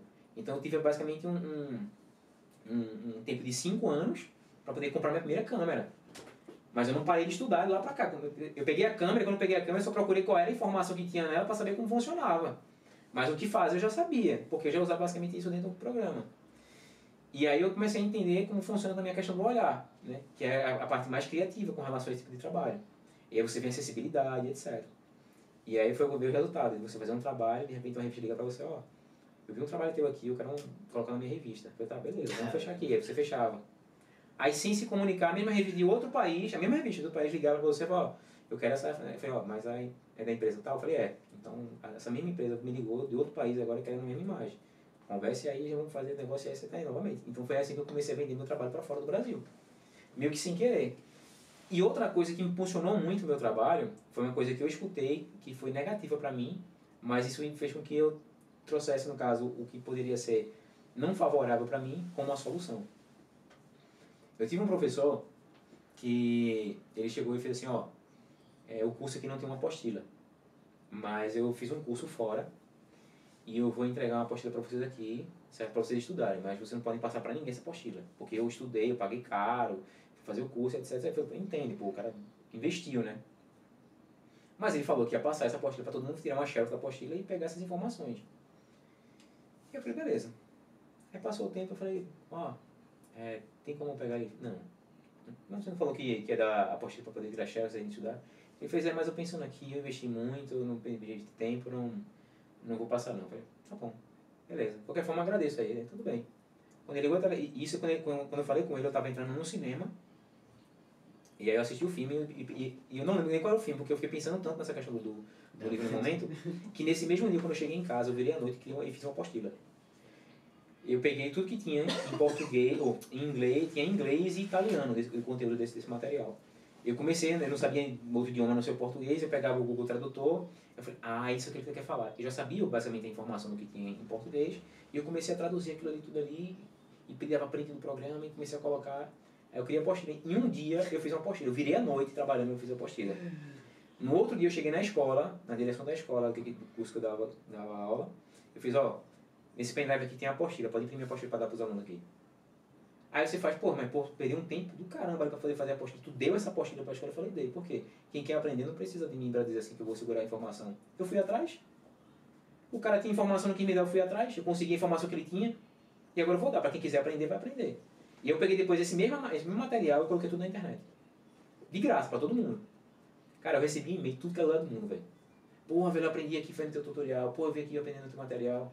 Porra, eu cresci tipo, dentro da área aqui, lendo o material que tu traduziu para mim aqui. Enfim. Então isso acabou fazendo com que eu, sem querer, com que as pessoas enxergassem o meu trabalho e a minha pessoa. Então, qual é a resposta disso? Você nunca vai ficar rico pensando que você vai fazer uma coisa para você. Faça primeiro as coisas para as pessoas, que elas vão enriquecer você. Tá entendendo? O resto eu vejo dessa forma. Crescer e contribuir, né? Entendeu? É feita uma metáfora que eu escutei, que é a metáfora da maçã e da laranja. Eu já fiz isso com você uma vez. Eu vou fazer com você agora. Imagina que você tem uma laranja, certo? E eu tenho uma maçã. E aí eu tenho uma maçã aqui eu faço assim, Rani, quero trocar com você a maçã laranja. Você trocaria comigo? Trocaria. Por quê? Porque. Primeiro faço uma análise da pergunta que eu fiz. Caraca! porque é porque é uma, é uma metáfora. Você tem que, você tem que ver o que está nas entrelinhas do que eu perguntei. Não, não literal. O literal seria, ah, troca porque eu sou gente boa, eu vou trocar. É, vou compartilhar. Primeiro eu pergunto por que, que você vai querer. Por que, que você vai querer trocar? Mas a pergunta que eu fiz, por que você daria? Por quê? Faz sentido. Por querer algo que é seu, que tá com. Não sei, por querer experimentar, por querer conhecer, algo assim. Não sei. Faz sentido. É por esse lado? Não sei, eu tô perguntando você. Porque você me daria a laranja. Vou te explicar eu acho que é o seguinte. Então. Vocês aí, a pergunta do pessoal já do chat. É, isso a galera sabe. Gente, respondam. Qual, qual é a resposta de vocês aí? Vamos é, coloca que a gente quer a ver aqui, o chat. Por que trocaria? Por quê? Por que vocês trocariam a laranja pela maçã? É uma metáfora isso aí, é bem interessante. Lê o comentário do, do Flávio aí, ó. Do Flávio. E por enquanto, coloca aí, você compartilharia qualquer pergunta? Repete pro pessoal do chat também, por favor. Se eu tenho uma maçã e você tem uma laranja, certo? Se eu te der minha maçã, você me daria sua laranja e por quê? Coloca aí, pessoal. Coloca no chat Agora que eu quero ver. eu pensei melhor. eu te daria algo porque você já me deu, então eu estaria te dando algo em troca. Também. Vou por esse lado então, também. Mas você também está trocando um pelo outro. Uhum. Não. Tem muito mais coisa aí. Tem muito mais coisa aí. Cadê o pessoal no chat? Quero ver. Tem gente que tá bugando a cabeça aí, ó. Não, Lê o comentário do Flávio aí. O Windows já travou aqui já. Vamos lá. O Flávio falou assim: é muito importante ter um objetivo, uma rota, uma formação, mas descobrir que você pode usar, usar aquilo que mais gosta como profissão é incrível e todo incentivo vale a pena. Cara, eu concordo é. demais. Ó, a menina que tá falando aqui, ó. Eu não trocaria, porque é mais fácil vender o suco de laranja. Quem mais aí? Interage aí no chat. Interage no chat que eu quero ver, pessoal. e você, Betinha? Você trocaria ou não trocaria? E por quê? Eu tô fora. tô fora. Tem muita gente que tá bugando a cabeça aí, pessoal. Cara, é uma pergunta tão simples, não é? Mas ela tem uma grandiosidade tão absurda. A profundidade dela É. que é. Segura a informação e a gente fala da, da, o- Vamos, vamos, vamos aumentar o Ibope aí, vamos aumentar o Ibope aí. O Cadê, pessoal? Vocês ficam com vergonha. Você trocaria ou não trocaria? Só assim. E o porquê? Só falar, Sim e não e por quê? por quê? Porque eu sou uma pessoa legal, ah, porque eu, sou, eu gosto de, de compartilhar, sei lá, porque eu sou uma pessoa interessante em relação a, a conhecimento, então eu vou, vou dividir essa laranja com você aqui. Porque isso aí, por, por motivo. Betinha, grava aqui essa pergunta que a gente vai colocar lá no Instagram também. E depois vai fazer outra gravação já falando Tá, sobre. eu vou responder agora o, o porquê dessa pergunta. É uma pergunta bem simples, né? Eu tenho uma maçã, você tem uma laranja, e se eu te der minha maçã, você daria a sua laranja, o porquê disso aí? Quando, quando eu tenho uma maçã, eu sei a cor da maçã, a textura da maçã, o tempo que ela apodrece, o tempo que ela amadurece, eu sei o gosto que ela tem. Se eu passar muito tempo sem comer ela, eu sei qual a cor que ela vai ficar. Se ela cair no chão, eu sei como ela vai se machucar. Então eu tenho tantas informações que você não tem. Agora, se, você, se eu te der a, a minha maçã e você não me der a laranja, eu só vou saber comer a minha maçã. Mas se você me der a laranja, você sabe como é a laranja, a textura da laranja, a cor que ela tem, o tempo que ela apodrece, o tempo que ela amadurece, entendeu? O gosto que ela vai ter com o tempo que você não comer ela também. Se ela cair no chão, como ela vai se machucar. Então, assim, ela tem muito mais informações do que a gente pensa apenas em ser uma laranja ser redonda e laranja, da cor laranja, entendeu? Então, é- essa metáfora eu chamo o seguinte, é, a gente só cresce quando a gente compartilha. Porque se a gente prender tudo aquilo pra gente, a gente não é único. Você aprendeu com base em informação de outra pessoa. Lembra a história do livro? O cara escreveu um livro de 300 folhas, Sim. entendeu? A laranja é aquela ali. Ela tem, ela tem 300 folhas, ali você, você vendo ela. Eu tô em choque. Mas ela tem bilhões para poder contar aquela história para saber como é a laranja. E se você levar mais a Faz fundo, sentido. você levar mais a fundo, você vai entender de como surgiu a, a, a opção de você experimentar a laranja. Quem foi o corajoso que pegou a laranja ali de uma árvore, não sabia nem o que era, e vou abrir, vou comer aqui, pô, é bom. Tá entendendo? Quem foi que pegou a laranja ali e viu que tinha uma vitamina que funcionava muito bem pro corpo da gente? Então, assim, se a gente fosse aprofundar, a laranja não é só uma bolinha laranja com texturazinha, gominhos, né? entendeu? Essa resposta eu achei interessante. o. Flávio, o Flávio comentou aqui, eu perguntaria se você gosta de laranja. Se sim, poderíamos partir ao meio e todos teriam um pouco de, ca- de cada. Assim eu aprenderia sobre, aprenderia sobre a maçã e você sobre a laranja. É, é. É, faz, faz sentido, né? Tentar dividir. Mas nesse caso, eu ia saber o quê? Pelo paladar. Exato. Entendeu? Mas eu não ia ter ela, porque eu já ia pegar ela particionada. Quer dizer, já ia dividir. Entendeu? Sabe aquela ideia da, da procrastinação, que você puxa um e vai deixando a- a outro pedaço lá? Uhum. Particionar, às vezes, nesse sentido, entendo que é o seguinte, dividir não é uma coisa que, que tem uma obrigação de ser feito. Entendeu? Mas, claro, você compartilhar, desde o momento que você, pô, eu aprendi uma coisa, não custa nada eu compartilhar, ela quer aprender aquilo ali, cara, vou falar, vou ensinar, enfim, vou fazer tudo possível para que ela entenda do que, eu- que, que eu sei hoje. E talvez vai ser mais rápido para ela do que para mim. Por quê? Porque eu, eu aprendi de uma forma mais complexa, eu consegui filtrar uma forma mais direta e passar para ela. É por isso que eu falo do livro. O livro ele tem bilhões de folhas quando ele, ele se escrever, mas aí o cara consegue lapidar ao ponto de transformar no livro de 300, 300 folhas. Entendeu? Quantas cabeças queriam voar agora com essa pergunta aí, pessoal? Quantos aqui. Cara, quais são os benefícios de desenvolver o hábito de tomar decisões imediatas, em vez de você adiar tarefas importantes? Eu acho que primeiro é o resultado. Porque quando você toma, a, toma a decisão logo de imediato, por exemplo, ah, eu- um exemplo até interessante. É, se eu preciso tomar água, é, mas qual o motivo dessa precisão da água? Eu preciso porque eu estou com sede ou porque meu corpo necessita? Entendeu? Mas se eu for imediato apenas tomar água, posso tomar só apenas por tomar, sem saber o motivo que, que, que, ela tem na minha vida, o resultado que ela vai trazer. Porque eu estou sendo automático, né? Então, assim, pegando aqui, não estou vendo resultado nenhum, apenas estou tomando a água. Mas a partir do momento que você sabe o que tem que fazer né, em relação a um problema e solucionar ele, se você não fizer isso de imediato, aquele problema só vai crescer. Né? Ele vai crescer. Você vai perder o foco do que seria o resultado, né? o resultado positivo, claro, e você vai fazer com que aquele problema ali, na verdade, se perpetue para outros dias. A mesma história que eu falei, voltando àquela questão da, da, da, da procrastinação. É da mesma forma. Se você esperar para depois, você vai deixar sempre resquício daquilo para um outro dia. Se você não partir logo pelo imediato, ali, pô, vou fazer isso aqui agora, porque se eu não fizer, ninguém fazer por mim, cara, isso é autorresponsabilidade. Entendeu? Então, assim, você tem que fazer isso imediato. Tem que fazer, vai ter que parar algum momento de fazer, você pode fazer isso agora, então faz agora, cara. Não deixa para depois.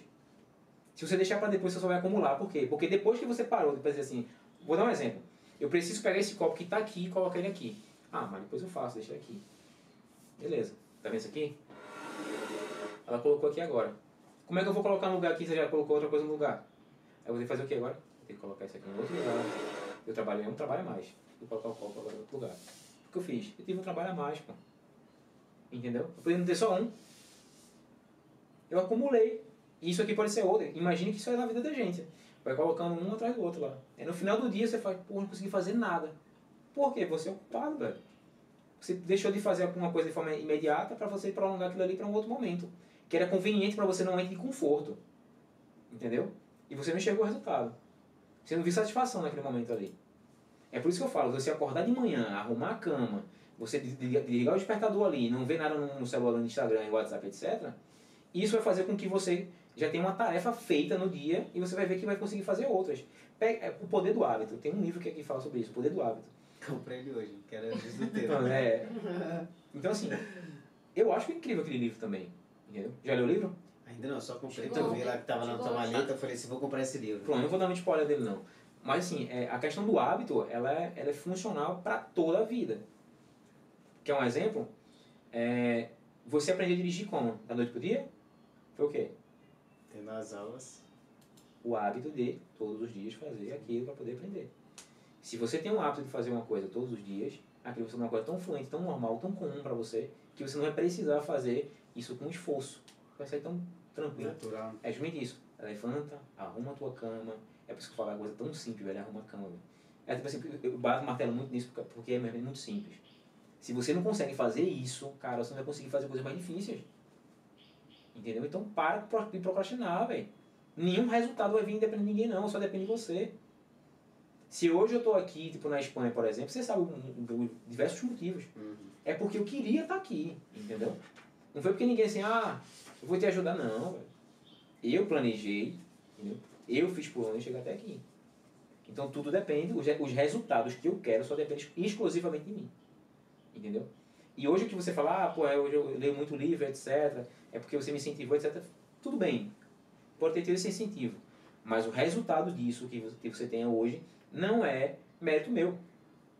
Porque você fez por você. Eu não poderia ler um livro e, e você entender o livro porque eu li o livro. Uhum. Tá ligado? Não tem essa telepatia ainda de passar dessa forma. Agora com a inteligência artificial, né, É, talvez.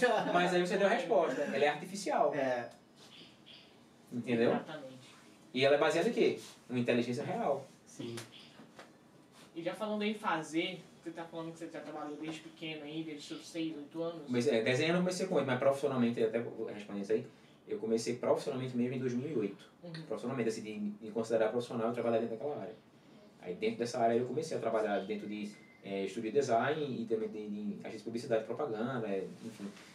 E aí foi quando eu comecei também a investir mais com relação a, a resultados dentro do, do lado profissional. E nessa parte profissional aí, qual foi o seu projeto mais desafiador que você já teve até hoje? O mais difícil? Aquele desafio, O pessoal, o pessoal. É. Sabe por quê? Porque quando você tem um trabalho para fazer para alguém, você já sabe a limitação da entrega. Quando é para você, você não sabe o limite. mas tá. Você não sabe o limite porque você quer, você quer colocar tudo que sabe dentro da, da, daquele trabalho. Sim. Então, assim, se eu disser a você que hoje eu fiz um trabalho que é o, o trabalho perfeito para mim ou que mais me deu satisfação, eu ainda não consegui fazer. Eu, sendo bem sincero, eu não consegui fazer. Isso não é tipo assim, ah, eu sou o cara, não, não tem nada a ver isso. Eu não consegui fazer porque eu ainda não enxerguei ainda que eu tô num resultado que eu, pô, é esse resultado que eu quero, que eu almejo como, como profissional. Eu acho que ainda falta muito ainda para chegar onde eu quero. E se eu tiver o pensamento que eu já estou grande dentro de uma coisa, eu vou me tornar pequeno. É justamente o inverso. Porque isso você acaba, vamos dizer assim, é, entrando em contradição com relação a, a, a resultados. Você vai achar que o que você já faz já é muito grandioso. E isso eu não quero. Não quero que ter esse sentimento de me achar melhor do que ninguém. Entendeu? Porque sempre vai ter alguém que saiba mais do que o outro, mas ninguém Uhum. melhor do que ninguém. Porque no final, quando a gente morre, velho, o osso fica no mesmo buraco que é debaixo da terra. Então, é, até te respondendo com relação a isso, porque eu falo com, com, questão, questão pessoal, um projeto pessoal. Porque quando a gente faz um trabalho com o cliente, o cliente fala, eu quero isso, isso, isso, isso e isso. Você pode até fazer uma coisa diferente do que ele pediu, Uhum. mas é como uma opção a mais. Porque é sua percepção dentro né, daquele trabalho, porque eu, eu faço muito isso às vezes. É, quem trabalha comigo, assim, é- é equipe e tal, a galera, a galera, sabe. É, não, se limi, não se limitar, entendeu? Coloque todas as suas ideias em prática. Jogue realmente tudo aquilo que você sabe ali. Só que, claro, você vai filtrar aquilo com base no que o cliente quer. O cliente quer isso aqui? Quer. Mas eu acho que na minha percepção, com o resultado que eu, que eu acho que poderia ser feito, é isso aqui. Aí você pode apresentar como uma segunda opção. E aí, às vezes, o cara vai olhar o seguinte pra você, o seu cliente vai dizer, porra, velho, eu pedi pro cara fazer uma coisa, o cara fez duas coisas. Quer dizer, ele foi proativo nisso aí. Ele não esperou com que eu pedisse uma outra opção ou uma percepção dele. Ele já teve a atitude de falar, ele vai lá fazer. Quem trabalha comigo sabe, cara. Pode ser o trabalho que for. Você pode chegar pra mim dizer, eu quero trabalhar assim. Eu falei assim, mas por que você quer isso? Ah, mas eu quero problema. Eu, eu acho que não poderia ser dessa forma. Porque ele está vendo a perspectiva dele.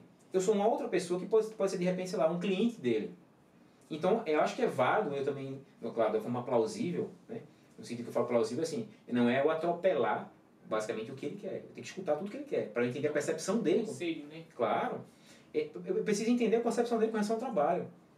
Porque às vezes o cara já pensou em tanta coisa que ele viu que a única forma de- chegar no resultado que ele queria é aquele que ele está pedindo. E você pode dar uma opinião a ele e dizer, cara, eu já pensei nisso, mas não é isso que eu quero. Tá entendendo? E por isso que é muito interessante você perguntar o porquê. Porque quando você perguntar o porquê ele quer isso aí, às vezes ele nem ele sabe. Ele está indo pelo achismo. Aí é o teu papel que vai funcionar melhor. É aí que você vai fixar na memória dele que você não é só um profissional que faz só aquilo. Entendeu? Você tem a persuasão de dizer assim, não. Se você colocar esse copo de outra forma, por exemplo assim, você vai ter vários lados aqui, você pode movimentar eles, enfim, tudo dando só um exemplo para a gente entender. Então, tudo depende muito de como você consegue persuadir com relação à informação, entendeu? Agora, claro, você tem que ser plausível. Porque se você não for, você não vai ganhar um cara em nada.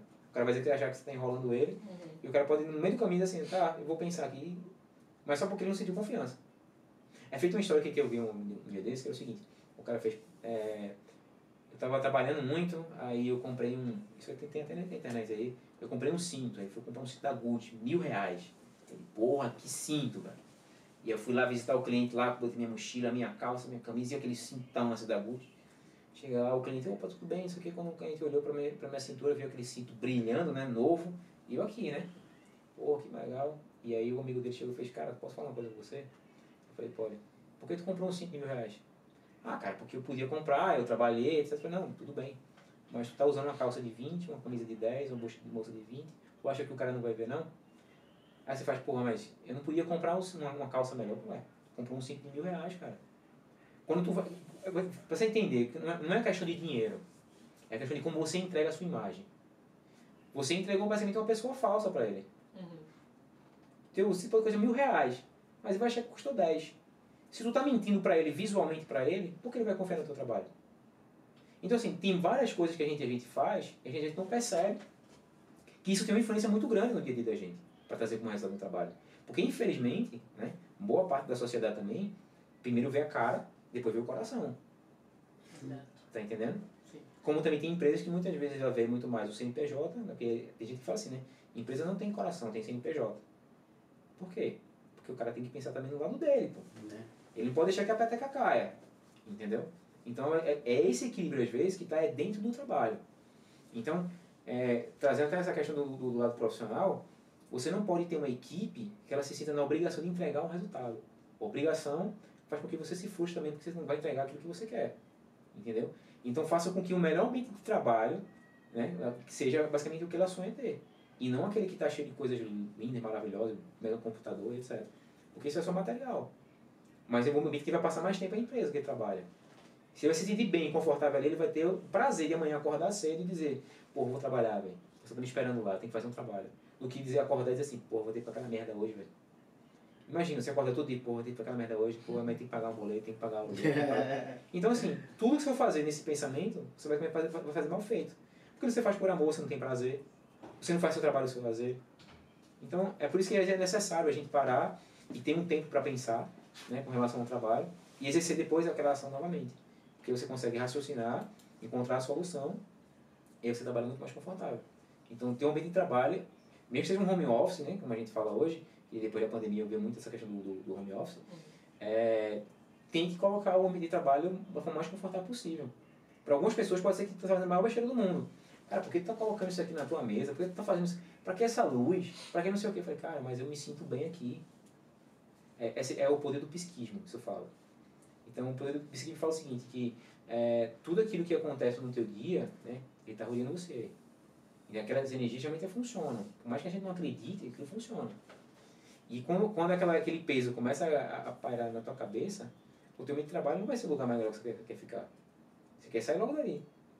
Então, por isso que você tem que ter o melhor espaço possível, o melhor, o mais confortável possível no seu trabalho. Se você não tem isso, meu amigo, você vai se frustrar. Seu trabalho vai ser estressante. Qualquer coisa alguém falar contigo, tu vai ficar com raiva. Entendeu? E outra, isso vai favorecer também a equipe que trabalha com você. Porque as pessoas vão saber como tratar você também.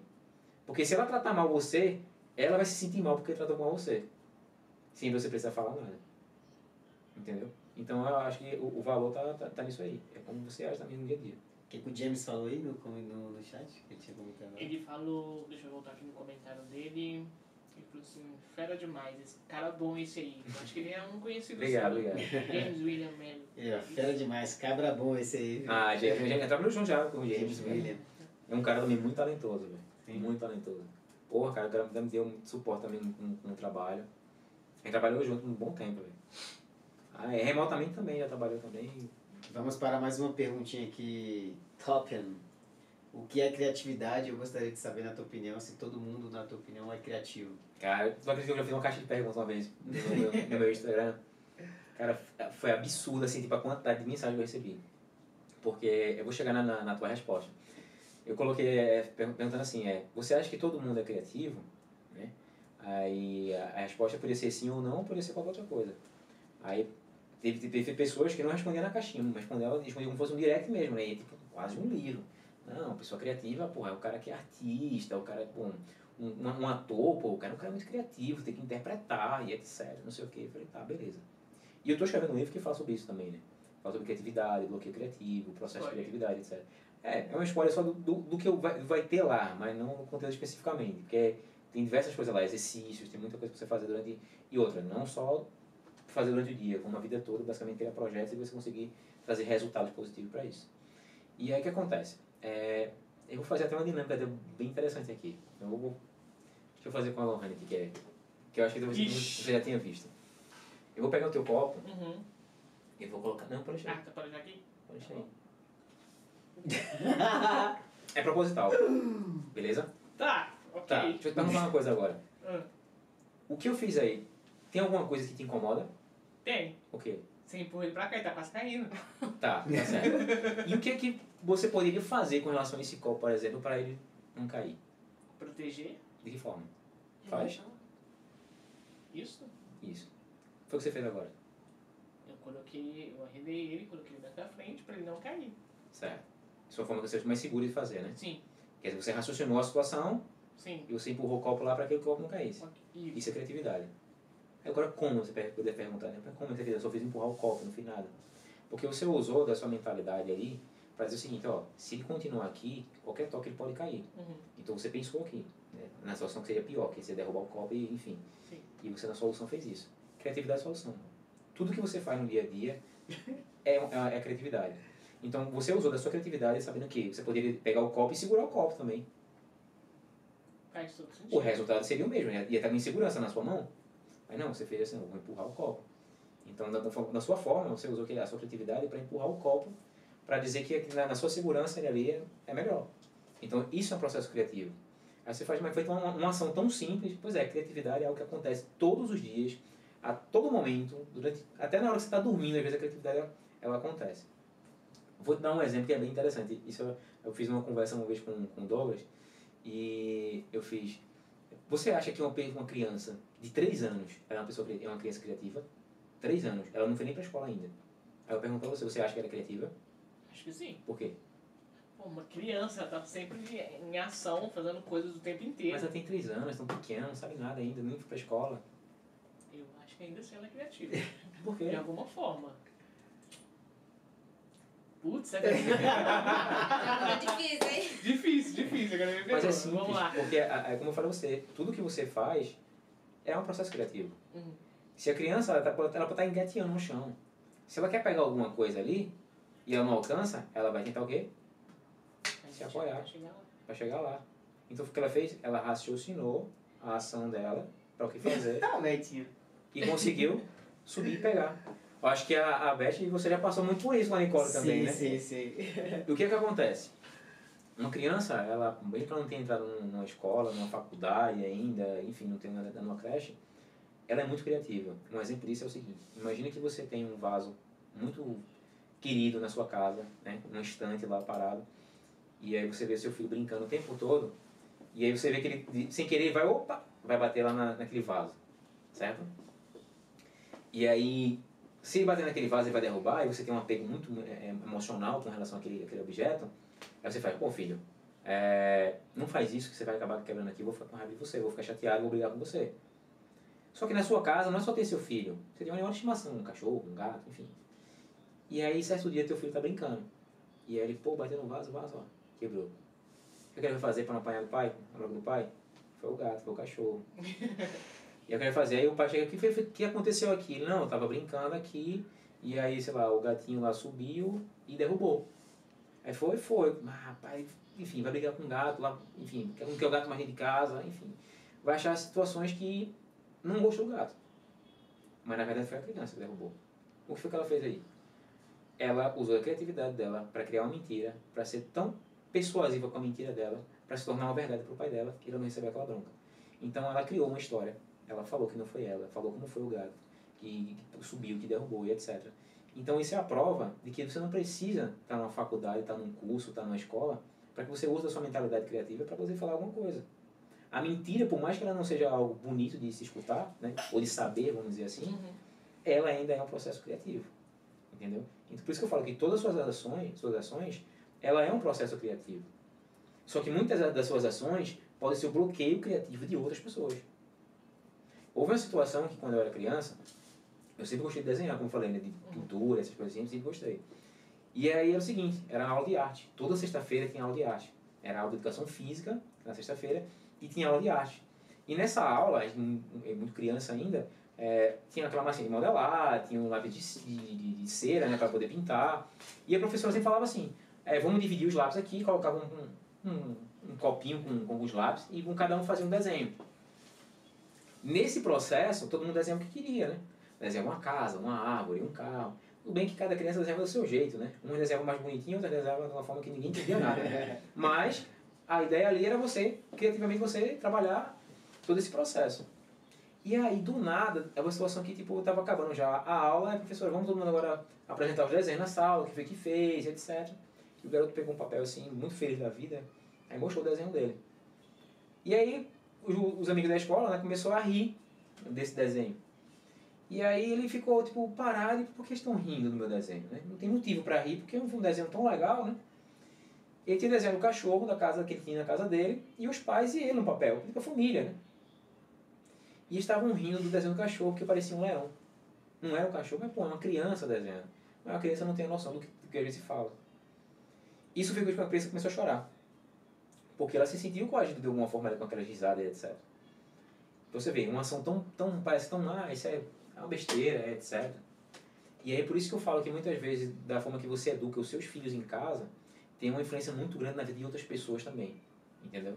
Então, se você mostra seu filho desde pequeno, antes dele até entrar na escola, que ele precisa mesmo realmente, ele tem, ele, ele tem a obrigação de respeitar a outra pessoa, de não é, basicamente fazer com que a outra pessoa seja uma piada, né? A gente fala hoje em dia muito de bullying, né? Naquela época, essa palavra, se existia, ninguém falava, né? Então, a criança basicamente... Bullying ela... pra gente era só o bullying do café mesmo. É, é bullying, né? Não bullying. Não, você é tão é, sim, sim, sim, sim. Ah, o bullying do café eu vou trazer agora. Mas é. E o que é que acontece? É, a criança começou a chorar, porque estavam rindo do desenho dela. E ela viu que não tinha nada demais além do desenho que ela estava fazendo, que era o cachorro e a família dela. E ela rasgou o desenho dela. Deitou a cabeça na mesa e começou a chorar. E a professora, pessoal, vamos parar, é o amiguinho, etc. Ele ficou ali chorando. Parou de, parou de chorar ao tempo que dormiu na, na, na cadeira. Na mesinha dele lá sentado. E tipo assim, essa imagem não saiu da minha cabeça. Porque eu fiz, pô, mas não, não foi nada demais. Tipo assim, estavam rindo, brincando, e ele chorou por causa disso. E aí você faz, pô, a criança às vezes é muito mimada, etc. Não, cara. Na verdade, ele sofreu por um bloqueio criativo ali. Ele estava colocando a criatividade dele em prática e ele viu que era vergonhoso o que ele estava fazendo. Então ele bloqueou. Nunca mais uhum. eu vi aquele garoto, dia de sexta-feira, depois da educação física, ele brincar na aula de arte. A professora insistia, já fazia cara que ia chorar. Dava uma massinha para ele brincar, ele brincava essa bolinha assim, depois ele tava a cabeça e dormia. Ele não queria mais brincar. Ele não queria mais participar da. Cara. Então, assim, isso pode acontecer em criança, mas quem sabe que isso não levou até a fase adulta? Entendeu? Porque aquilo, aquilo se tornou um trauma para ele, foi um bloqueio se tornou um trauma para ele na infância dele, ele pode até a fase adulta. Acha que muitas vezes é, o que ele vai fazer, as pessoas vão rir na cara dele. Então, às vezes, ele evita fazer, evita falar que ele faz. Caraca, tu resumiu minha vida. é, porque eu sofri bloqueio criativo. Resumidamente, agora sabendo né, do conteúdo que ele acaba de passar. Eu sofri um bloqueio criativo na época na escola, porque eu era horrível para fazer, não conseguia fazer casinha, igual você tá falando. Eu era esse, esse menininho aí que fazia o cachorro e na verdade saiu um é. animal totalmente diferente. A casa que era para sair uma casa saiu uma coisa nada a ver. E aí teve uma apresentação que era para apresentar cartolina e tal, que na época era assim, sim. não sei se hoje em dia é, ainda tem isso. E aí, cara, o pessoal na aula de ciência, a gente fez a cartolina e fez o experimento do, do vulcão, né? Na aula de ciência sim, lá pra fazer aquilo lá. E aí o vulcão não estourou, velho.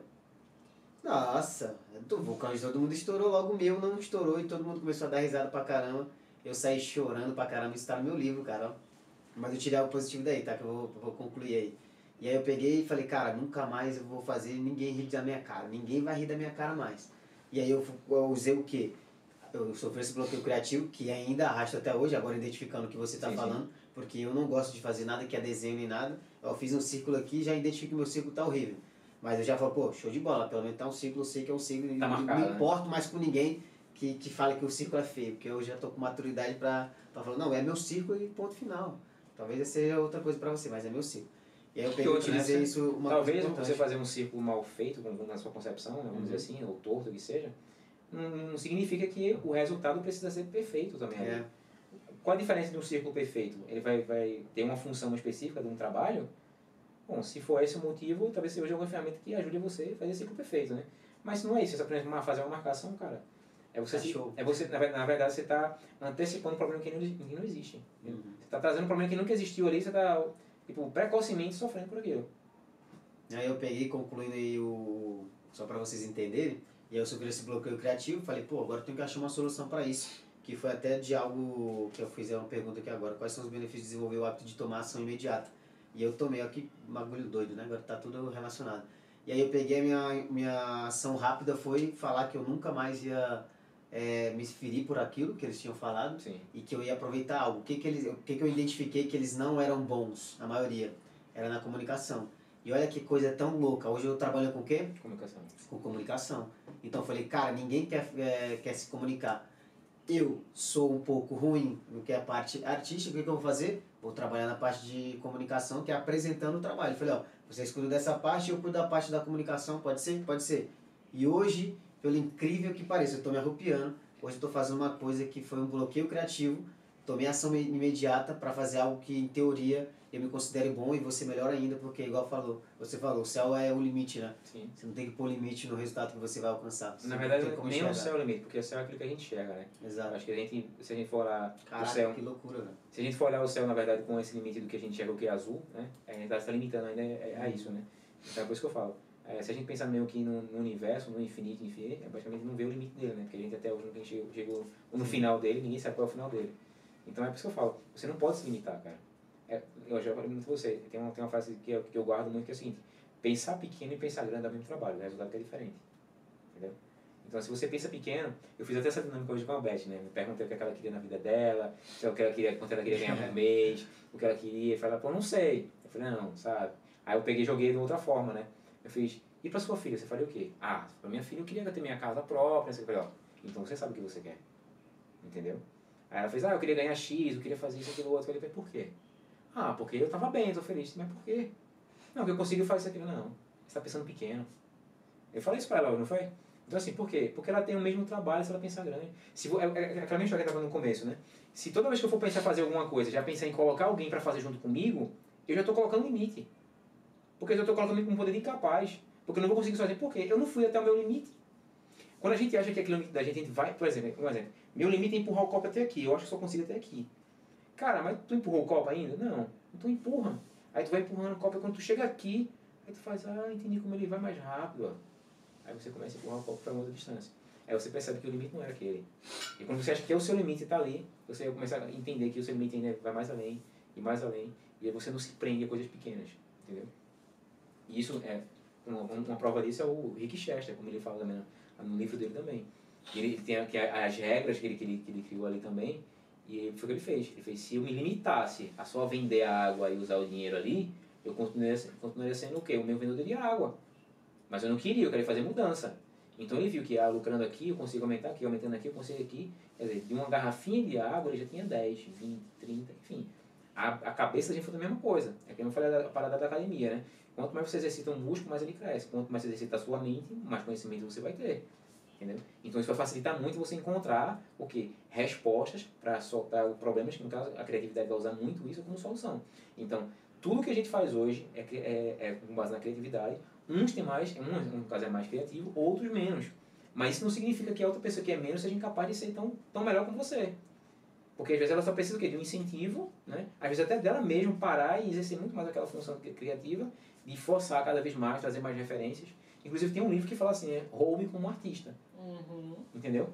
Isso é famoso. Que é o do Austin. E, e, tipo assim, esse livro é muito interessante, porque ele fala, é, tudo que a gente faz hoje é só uma recriação de algo que já existe. Por quê? A gente criativamente usou aquilo que já existia para encontrar uma outra solução ou melhorar aquilo que já existia. Então tudo se copia. Entendeu? Então o que eu estou falando hoje é por quê? Porque eu li em algum lugar, alguém falou para mim, etc. Não é uma coisa que eu criei, nasceu em mim. Entendeu? Então tudo que está sendo feito aqui não é uma coisa que a gente fez, a gente nasceu sabendo disso. A gente viu de alguma forma. E aí, quando a gente trabalha justamente aquela parte do que eu falava dos três círculos, né? Que é a consciência que você faz quando está acordado como a gente está fazendo as nossas ações agora. A questão do inconsciente, quando você está dormindo, o seu subconsciente é que é o que você tem armazenado como memória. Uhum. Então, por isso que, é, às vezes, um processo de hipnose, etc. Eu também com ele, eu fiz uma hipnose com ele uma vez, para ver a mão dele lá. E, é muito louco. é para você ver como, como a mente funciona. Quando você acredita naquilo, a partir do momento que você acredita que você é capaz daquilo, você consegue fazer aquilo. Mas a partir do momento que alguém coloca alguma coisa para você que você não vai conseguir, você fica se perguntando: será? Será que realmente a pessoa está certa? E aí é o ponto que você fala: aquela pessoa não sou eu, quem está na minha cabeça aqui, quem entende sou eu, que eu vou fazer isso. Entendeu? E aí quando você vê o problema, não ser mais um problema. Ser apenas apenas um empecilho na sua vida. Que vai atrapalhar um pouco, mas você vai passar por cima e vai resolver. E ainda indo nessa, nessa direção de criatividade, de buscar conhecimento e tal, onde agora uma, uma coisa, uma, uma questão mais técnica, onde hoje você busca suas referências para criar os seus projetos, para conseguir trabalhar, para conseguir desenvolver a sua criatividade? Você tem uma plataforma, alguma coisa específica? Olha, eu acho que tudo que eu faço, tudo, desde, o momento que eu me levanto, eu, é, é isso que eu falo, tudo que a gente faz é um processo criativo. Desde o momento que eu me levanto, que eu vou pegar um copo com água, que eu vou fazer uma comida, que eu vou assistir uma televisão, enfim. Porque o que, que acontece? Eu tenho que entender como eu posso fazer isso da forma mais prática para mim, para que eu possa ser mais, mais proativo com relação às minhas ações, né? ter a, a minha autorresponsabilidade, não perder o foco do que eu quero com relação ao resultado. Então, se eu quero um resultado de um, um certo tempo, eu preciso saber o que é que eu posso fazer com aquilo nas minhas ações do dia a dia para diminuir isso como um problema e ser muito mais uma solução. Né? Então, tudo que eu faço hoje, se, por exemplo, se eu vou fazer um desenho, se eu vou assistir um, uma série, um documentário, é, por exemplo, eu estava assistindo um, aquele Ed Jordan, né, que é um, um, um, filme, na verdade, que fala sobre a história do, do, do, da, do tênis do Michael Jordan, né, quando a Nike começou a construir, etc. Então, se você começar a observar alguns detalhes ali, você vai ver vários insights que vai trazer, porra, mas se o cara fizer de uma outra forma, como seria o resultado? Quer dizer, você já, já começa a entender que aquilo que poderia ser uma referência só daquilo que você está visualizando, na verdade, é um leque de possibilidades absurdas que você nem consegue imaginar quais são a quantidade de, em relação a possibilidade que você vai ter. Entendeu? Então, esse copo ele tem essa, esse formato aqui, mas ele pode ter bilhões de formatos isso aqui. E eu posso apenas olhar para ele aqui e imaginar ele de diversas formas. Então, isso para mim também é um insight. Eu posso fazer, uma, uma, uma, um, alguma coisa criativa com relação a isso. Ah, esse aqui é quadrado, mas poderia ser redondo? O copo é redondo? Poderia. Então, assim, é como eu vou usufruir desse meu tempo é basicamente é como eu quero, no final do meu dia, eu saber se trouxe resultado. Porque isso tem muita influência no dia a dia. Por exemplo, não sei se vocês fazem isso, mas toda vez que eu vou dormir, eu penso em tudo que eu fiz no dia. Porque eu preciso me avaliar, no sentido de se eu preciso, de repente, pedir desculpa a alguém, se eu preciso mudar alguma coisa em mim, entendeu? Com relação às minhas ações. Ah, se eu continuar fazendo dessa forma aqui, se eu continuar fazendo dessa forma aqui, eu vou procrastinar e, tipo, sem perceber. Então, eu não preciso fazer isso, eu preciso mudar. E se você que eu não procrastino, procrastino também, eu não sou perfeito não. Só que, tipo assim, são coisas que, tipo, é, como posso dizer assim, que tem que fazer, tem que fazer parte da minha vida, tem que, tem que exercer essas ações, mas o vezes é uma coisa que eu sei que a responsabilidade dessa coisa não vai atrapalhar todos o que, todas as outras coisas, coisas que eu tenho no dia. Não vou me atrapalhar em nada, eu vou conseguir fazer tudo aquilo ali, entendeu? A minha procrastinação é, sei lá, vou fazer um exemplo qualquer. É, eu preciso comprar um papel para fazer um desenho. Só que, tipo assim, eu preciso comprar um papel para fazer o desenho, mas esse desenho não é para um trabalho, não é uma coisa específica que eu preciso fazer. Mas eu posso fazer esse mesmo desenho no computador aqui, salvar essa ideia, e depois eu passar no papel e fazer uma textura no desenho, etc. Então são coisas que, tipo assim, eu posso procrastinar porque são coisas que não vão atrapalhar os meus objetivos. Uhum. Entendeu? Agora, a partir do momento que você bota um filme na Netflix lá e você fala, quando termina aqui eu vou fazer alguma coisa que você não faz, velho, você só está acumulando. Só está acumulando, acumulando. E aí você vai fazer essa mesma coisa no trabalho, vai ser a mesma coisa vida pessoal, o seu relacionamento vai começar a ser uma merda. Tudo que você vai fazer, basicamente, vai começar a. para outra pessoa pode ser uma coisa que vai ser chata, por exemplo. Vamos dizer que, não estou seu caso, mas no relacionamento deles dois, é, vou dar começo com você porque vocês dois estão aqui, tá, beleza? É, ah, o, o Douglas faz uma coisa todos os dias que, pô, no dele tá fazendo, né? A Beto fala, pô, toda vez é isso. Vai chegar um momento que ela vai cansar de falar isso e aquilo vai se acumular muito mais do que já acumulava antes. Porque quando ela ainda falava, ele ainda mesmo com raiva dele fazer aquilo ali. Uhum. Entendeu? Então, esse processo, às vezes, de, de, de um relacionamento, se você não conseguir ter esse equilíbrio também dentro da procrastinação, dentro do relacionamento, vira uma bola de neve, e acaba você vai estar no relacionamento como amiga, ou um amigo, entendeu? Vai doer, de alguma forma, um relacionamento que você vai não estar tá confortável para você. Pega a visão, pega a visão. Pega a visão. Pega. Pessoal que está no chat aí, vocês estão gostando, quero que vocês coloquem no, no chat também qual o insight de alguma, alguma frase que vocês gostariam que fixaram, né? Porque sempre tem aquela coisa que a gente tira, o famoso insight. Falando, É, insight, na verdade, é, traduzindo vamos dizer assim, né? Porque às vezes a pessoa não sabe o que significa insight, mas insight é, são ideias. Né? Uhum. São aquela forma de, ah, eu tive uma ideia, né? aquela luzinha quando acende na cabeça da gente. Isso é um insight. Então, por, por isso que eu falo, às vezes eu falo, nunca viva ou sobreviva dentro de um único nicho da sua vida. Né? Seja profissional, seja pessoal, seja que nunca viva desse. Por quê? Porque se, suas ideias sempre vai ser dentro daquele meio. Você nunca vai sair da caixa, vamos dizer assim, tá ligado? Caixa que eu falo, tipo assim, se você entra numa caixa, você não vê nada, só vê parede, né? Da, da caixa. Mas se você sair da caixa, você vai ver o que tem por fora da caixa. Vai ver como é o formato da caixa, como a caixa se fecha, como a caixa se amassa. É tipo aquela metáfora da laranja. Entendeu? Sim, sim. Então, é, é, o que eu falo é justamente isso. É, não, mas, mas é sério, é, um, é uma parada que, tipo, se você, se, se você não fizer por você, cara, é, o, o, o passo é, primeiro, principal é esse, se não fizer por você, vai ninguém vai fazer por você. Tá ligado? Então, assim, né, não procrastine, procure realmente absorver o conhecimento do outro, tenha, tenha atenção e respeito pelo outro. Outro ponto também que é interessante, que é, isso eu falei muito para o Douglas, e o Douglas até hoje comenta até com as pessoas, é, você não, não precisa discordar da pessoa e dizer que ela está errada. Você precisa escutar ela para saber onde vem a base de informação dela primeiro. Porque eu não posso julgar uma pessoa que ela está errada sem dizer para ela assim, mas com, como você chegou nessa conclusão? Porque na minha visão você está errada, mas eu não preciso falar que você está errada. Uhum. Mas eu preciso saber de onde vem essa conclusão. Ah, não, porque o meu tipo de experiência é nisso, porque eu li no livro que era isso, alguém me falou que era dessa forma, etc. Aí você faz, pô, então faz sentido ela raciocinar dessa forma. Então ela não está errada. Então a percepção, Tem da, um ponto de vista. né? a percepção do erro também está muito nisso. Eu até confesso que, pra mim não é, um- não é nenhum problema falar sobre isso, mas esse ponto de, é, de tomar uma atitude ou de precisar tomar uma atitude e não tomar, ficar assim, eu vou tomar isso, eu vou fazer isso, eu tenho esse projeto pra fazer, eu vou fazer, eu vou fazer, eu vou fazer, eu vou fazer. Final do dia, 11 horas da noite, eu tô assim, posso falar palavrão aqui? Puta comigo mesmo. Porque eu não consegui fazer, porque eu fiquei falando, eu vou fazer, eu vou fazer, eu vou fazer, e eu não tive aquela atitude. Era só eu pegar e fazer. sabe? Aconteceu várias coisas, na verdade. né? Você procrastinou aquilo Sim. que você deveria ter feito, né? Você esquece- A questão da autorresponsabilidade e A outra. tá pegando a visão. Porque você se frustrou. Sim, no final do dia eu sempre tô puta comigo mesmo quando eu chego alguma coisa pra trás. E você sabe que isso pode criar um trauma que pode enraizar muito mais na sua cabeça, né? Sim. E isso pode se tornar uma depressão. Isso pode se tornar um síndrome de pânico. Por exemplo, diversas coisas. Porque a, a cabeça da gente precisa ela precisa ter equilíbrio. É engraçado porque, é, como eu leio muito a questão de sobre neurociência, etc., e ela fala, fala tem, um, tem uma fala que é o seguinte, que o, o cérebro da gente, né, é, a parte do córtex frontal, ele é, basicamente é, é, é esse ponto, né? É, existe uma, imagina uma balança.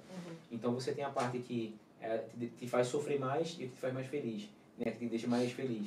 Se você sempre deixar essa parte que te deixa mais feliz, mais feliz, mais feliz, mais feliz, vai chegar um ponto que você não vai entender o que é sofrimento, mas você precisa sofrer Uhum. para entender, para conseguir o equilíbrio disso. Entendeu? Porque se você achar que a vida sempre é perfeita para você, né, não ter esse equilíbrio geralmente na, na parte da, da, da dor, você não vai entender como é realmente um, um problema. Você vai achar que aquilo não é um problema. Aí você vai sempre procrastinar, vai levar para o negativo, você vai se frustrar e aí vem um problema. Aí de fato vem um problema. O problema é o fim do mês. aí ele chega e fala, pronto, você não fez aí, ó. Eu, eu, eu tenho que fazer o seguinte, quando, quando, eu, quando eu tô livre com alguma coisa, tipo assim, em relação ao trabalho especificamente, quando eu deixo de de fazer algum trabalho por, ah, tipo, eu tô de folga, a minha folga é no final de semana, beleza, vou ser meu, meu tempo ali de lazer, entendeu? Mas se é um dia de semana que eu fiquei livre, mais cedo no trabalho, etc., eu não consigo, eu não consigo, isso é uma coisa minha, não todo mundo tem que fazer isso, eu não consigo, tipo, dormir sem ter aprendido alguma coisa nova. Entendeu? E o que, é que eu faço? É, mesmo que eu não tenha um projeto para fazer, eu crio um projeto pessoal e eu fico tentando formas diferentes de fazer aquele trabalho. Por quê? Porque quando chegar um trabalho para mim, eu vou ver várias formas de conseguir fazer aquele trabalho. E o que, é que vai acontecer? A minha produtividade vai ser muito maior. Por quê? Porque eu já enxergo possibilidades criativamente em relação à entrega do trabalho. Então, é, é isso. Assim, é, tem três coisas que eu sempre falo, né? É, é, escolha sabiamente ah, as pessoas que você anda, né? Os livros que você lê e o tempo que você investe. Porque se você não souber fazer nada disso, meu amigo, isso aí só vai trazer problema pra você. Coloca a espadinha, ó. Espada do samurai pra vocês. Samurai Shaolin mandando a real pra vocês aí. Eu perguntei pras pessoas, né? Agora eles estão aqui colocando. É, profissional foda, tá falando obrigado, Augusto obrigado. Marinho, Saulita é monstro. É, a Eridiane colocou aqui, papo muito excelente. Fiquei presa aqui, aprendi muitas coisas. Pô, que bom, Vários obrigado. aplausos. É, Amanda, Amanda colocou mudando o mindset das pessoas. Jocicleide, que orgulho. Genival Júnior, é uma pergunta, inclusive, que ele fez. Conheço o Sala há muitos anos. É sei que ele é um irmão, cara multidisciplinar. Queria saber se dentro dessas disciplinas tem alguma que ele goste mais?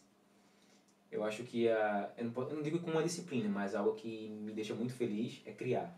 Independente que seja um projeto, seja na fotografia, seja no desenho, seja com 3D, seja no, criando uma marca, etc.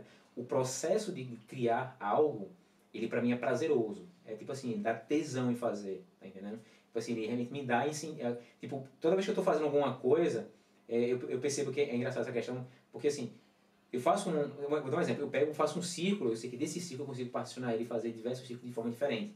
Então, é esse o prazer que eu tenho. Talvez a, a, o que me prende muito mais é na parte criativa, é, tipo, criar especificamente, independente de qual seja o, o, o trabalho, o processo, enfim, se seja criar alguma coisa nem física, né, pegar, botar a mão na massa lá e um papel e construir alguma coisa, ou sei lá, é, ver alguma coisa na internet e tentar fazer também, e, daquilo ali eu, eu ver como é o processo, pode mudar a minha mentalidade e enxergar de uma outra perspectiva, isso me ajuda muito, em tudo. Então, acho que se, eu for escolher uma matéria hoje, assim, eu acho que se tivesse criatividade com relação à matéria, eu acho que seria a matéria que eu, que eu com certeza, eu acho que é mais participar era a parte criativa. É, é, é dar tesão, realmente, para fazer isso. Todo o processo criativo é, é prazeroso.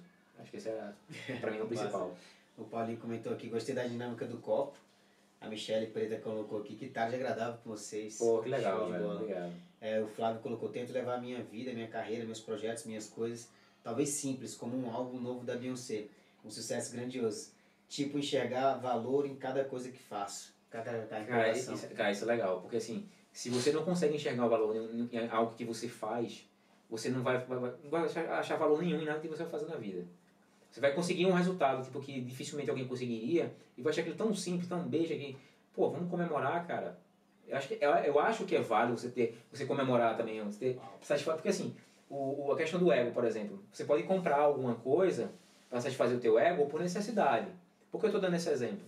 Porque isso também é prazeroso. Porque o resultado de você comprar alguma coisa é o resultado do seu trabalho. Se você não consegue enxergar o valor disso aí, você vai, come- vai começar a se frustrar com tudo. Nada vai ter importância para você, qualquer coisa vai funcionar de qualquer jeito também não, não vai ter valor nenhum. As pessoas também não vão ter mais valor para você. Se você não enxergar esses valores. Por quê? Porque às vezes a pessoa está tendo um empenho tão grande para conseguir um, um, um resultado e para você faz, ah, mas o que agregou para mim? Não agregou, cara. Você está vendo agora uma pessoa que ela vai conseguir trazer o trabalho dela de uma forma diferente dentro da tua empresa. Ela vai exercer uma função diferente na vida dela também. É como, como, como, por exemplo, a gente tem amigos em comuns, né? E eu escutei da amigos em comuns e falei assim, fez, pô, velho, depois que começou a conversar com o Douglas, a cabeça dele mudou, pô. é, Até dentro de casa o cara mudou com a família, tipo, o cara, pô, é de sair, conversar, e ler livro, e compartilhar, e etc. Eu falei, pô, que legal, mas isso não, não, tem nada, não tem nada a ver comigo, entendeu? Assim, eu apenas falei o que eu fazia. E ele entendeu que isso é uma coisa que tra- ia trazer valor para ele, agregar de alguma forma. Então, é, é isso que eu tô falando. Se você não consegue enxergar valores naquilo que você faz, cara, você vai ser um cara frustrado constantemente, Caraca. tá ligado? Pega a espada, né? Sentiu as espadas do samurai do Salinho. Mas é, cara, porque é, é, assim, você pode antecipar, às vezes, problemas que Vai virar não marca registrada tudo. Você pode antecipar problemas na sua vida, né? Você pode também é, achar que pessoas é um problema na sua vida, entendeu? Pelo simples fato de você achar que as ações dela é uma coisa muito simples, básica, e não é. Quer dizer, o fato, por exemplo, dela chegar aqui e trazer um copo d'água para mim, isso colocar ela numa posição inferior a mim, não. Eu sou grato, por quê? Porque ela, ela, ela pegou o tempo dela, que é a coisa mais cara no mundo, é o tempo, né? Para quem não sabe, eu acho que ninguém ganha dinheiro se não vender o tempo. Então, se você não vende o tempo, você não ganha dinheiro.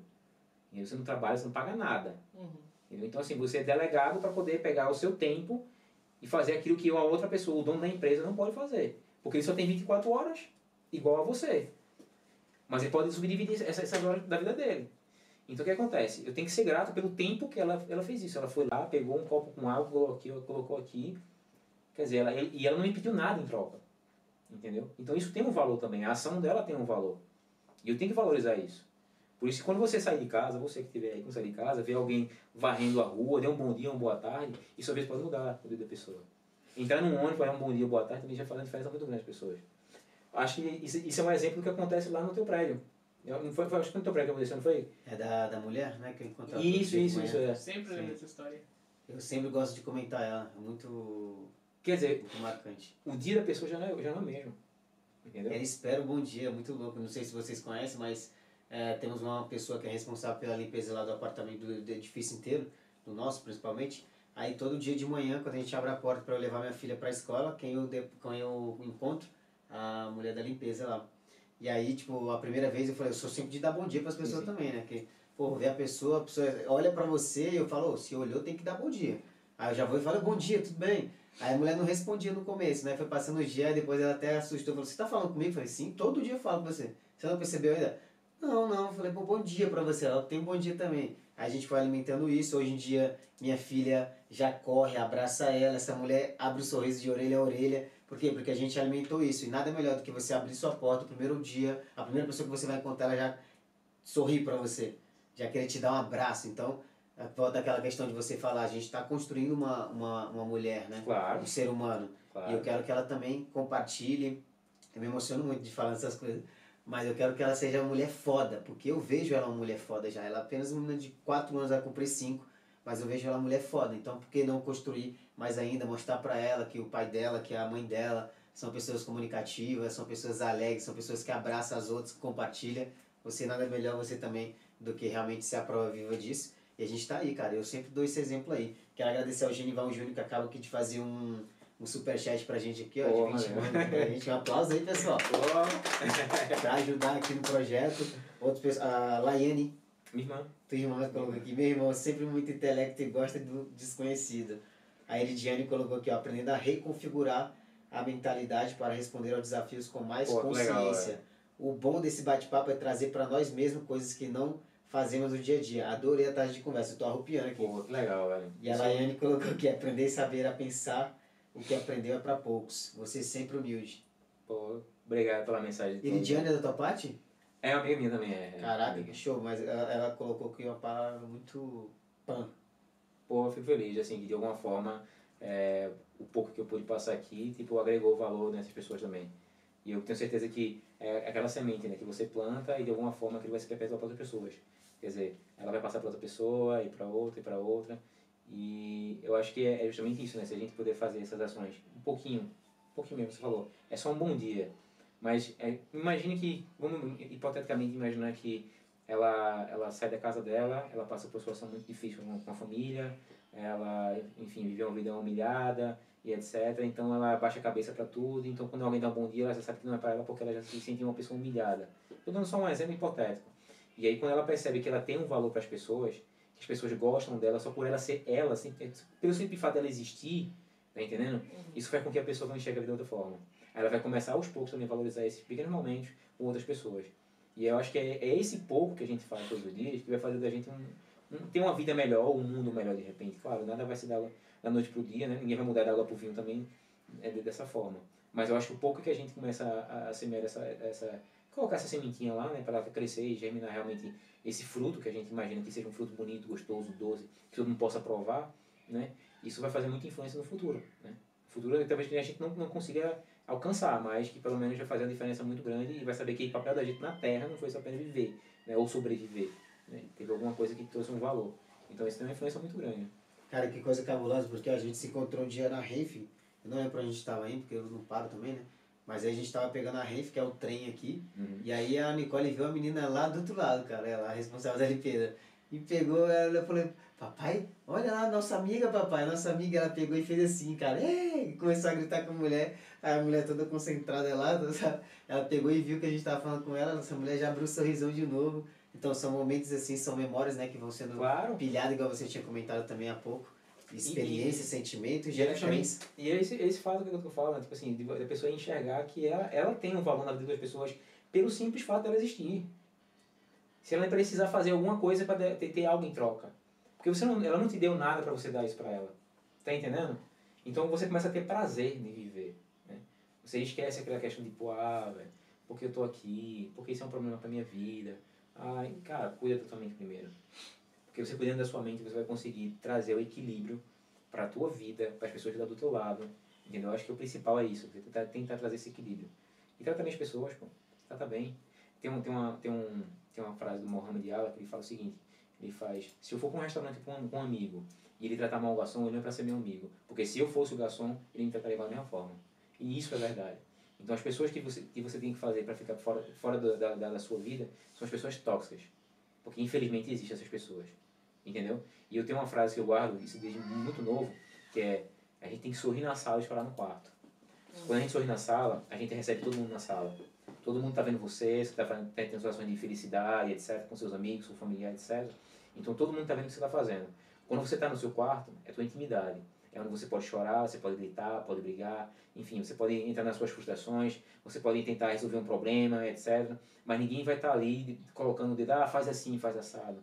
Entendeu? Ninguém vai estar querendo dizer assim, ah, você precisa fazer isso. Por que você precisa fazer isso? Você está na minha cabeça?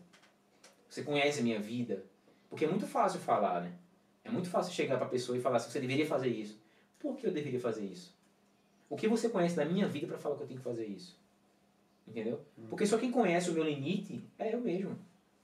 Entendeu? Até onde eu posso segurar um choro, até onde eu posso segurar uma tristeza, até o momento que eu posso segurar uma dor, só é eu que vou saber isso. Eu posso descrever para você, e ainda descrevendo não vai ser como eu estou sentindo. Então, assim, é, todas as nossas ações, cara, ela tem que ter uma influência muito grande, não só na vida da gente, da gente no caso da gente, assim, que está aqui conversando, mas nas pessoas também que estão, por exemplo, tendo chat aí agora, pessoas que vão assistir isso aqui depois em outro momento. Então, acho que é, acho, acho que é isso, é, é, é, respeito, eu acho que é a palavra principal com relação a qualquer ação que você tem que ter no dia a dia. Como eu falei, a sua existência já faz uma influência muito grande nas pessoas. E gentileza gera gentileza, né? Então, acho que é isso. Pessoal que não é inscrito no canal, se inscreva no canal clicando nesse botão vermelho, ativa a campainha. Caso você que está aqui no Superchat também quiser garantir o Superchat para estar tá melhorando aqui a nossa estrutura e oferecer um conteúdo melhor ainda para vocês visualmente, porque também é legal né, oferecer esse conteúdo para vocês. E eu gostaria até de perguntar aqui a minha parceira Lohane quais foram os insights aqui, o que, que ela aprendeu, porque esse aqui é o meu mentor, para quem não sabe. é, eu falo, ele, ele fica sem gração, cara. Mas é um cara que, que me ajudou muito a me transformar. Claro que hoje eu entendo abertamente que o mérito realmente é meu, mas ele, que ele saiba também, que vocês saibam que hoje o que me moldou muito foi através do incentivo dele, através do exemplo dele. Não foi nem incentivo, ele mostrou, porque eu falo para todo mundo hoje em dia com a madurez que eu que eu estou adquirindo a cada dia, é que até filhos e as outras pessoas não vão seguir teu conselho, mas sim o teu exemplo. Então, qual é o exemplo que você está dando para a pessoa? Sabe? Então, ele me dá o exemplo desde 2019, ele foi embora para o Brasil, a gente seguiu mantendo contato, quando a gente é. conversava, era um podcast aí de uma hora e pouco no é. telefone, sabe? De puro conhecimento. E é bom, eu falo para todo mundo que quando você admira seu amigo, a outra pessoa, cara, isso é mútuo, sabe? Então, se você tem uma pessoa que você é fã, que é meu ídolo, que é ele, Boa, velho. eu olho pra ele, ele fica, ele fica sem gração. Mas eu admiro o cara demais, velho. Eu me sinto bem obrigado. com ele. Se eu pudesse, a gente tava todo dia aqui, sabe? A gente sabe da. Agora ele foi, mudou de, de bairro, que ele mora um pouquinho mais longe. Mas sempre que a gente pode, a gente tá falando, sabe, da, da correria de cada um. Mas quando senta, é aquele tempo de qualidade. Eu espero que vocês tenham sentido isso aqui também, sabe? Bom, quando a gente senta, é o tempo de qualidade que realmente a gente está se dedicando um ao outro, aquele momento, a gente dá risada. Vocês não têm ideia do quanto esse cara é resenha também, tá? Tem essa parte aqui da, da mentalidade, tem muita gente que falando, nossa, você é sério, eu não conhecia seu lado não. Eu, esse daqui também é igualzinho. É sério, sei o quê. É, não tem gente É porque quem, quem conhece, é. né, realmente num processo criativo dele, é, é. acha que ele é um cara sério. É sério, mas, oxe, aqui tem cada resenha. E eu gostaria que você compartilhasse aí, cara. Cara, tá mudou muito. Eu confesso que eu não conhecia esse seu lado. Eu conhecia só o lado que eu vejo nas redes sociais, o sim, lado sim. mais profissional, sabe? Eu não tinha essa ideia. O Douglas sempre me falou: ah, o Saulo, o Saulo, o Saulo, tem que conhecer, o Saulo fazer, o Saulo fazer aquilo. É, me ajudou nisso, me ajudou naquilo, me deu tal conselho e tal. O cara é fera. Mas eu via o Saulo fera das redes sociais, profissional ali, sim, fazendo o seu trabalho, entendeu? E hoje, cara, minha cabeça tá saindo fumaça aqui de tanta, tanta coisa, de tanta ideia. Espero que não tenha queimado não, né? Não, é. queimar acho que não, mas teve, eu tive muita ideia. Enquanto você foi falando, eu fui identificando com muita coisa, sabe? É como se eu estivesse do outro lado da tela, assistindo também e absorvendo tudo que você estava falando, sabe?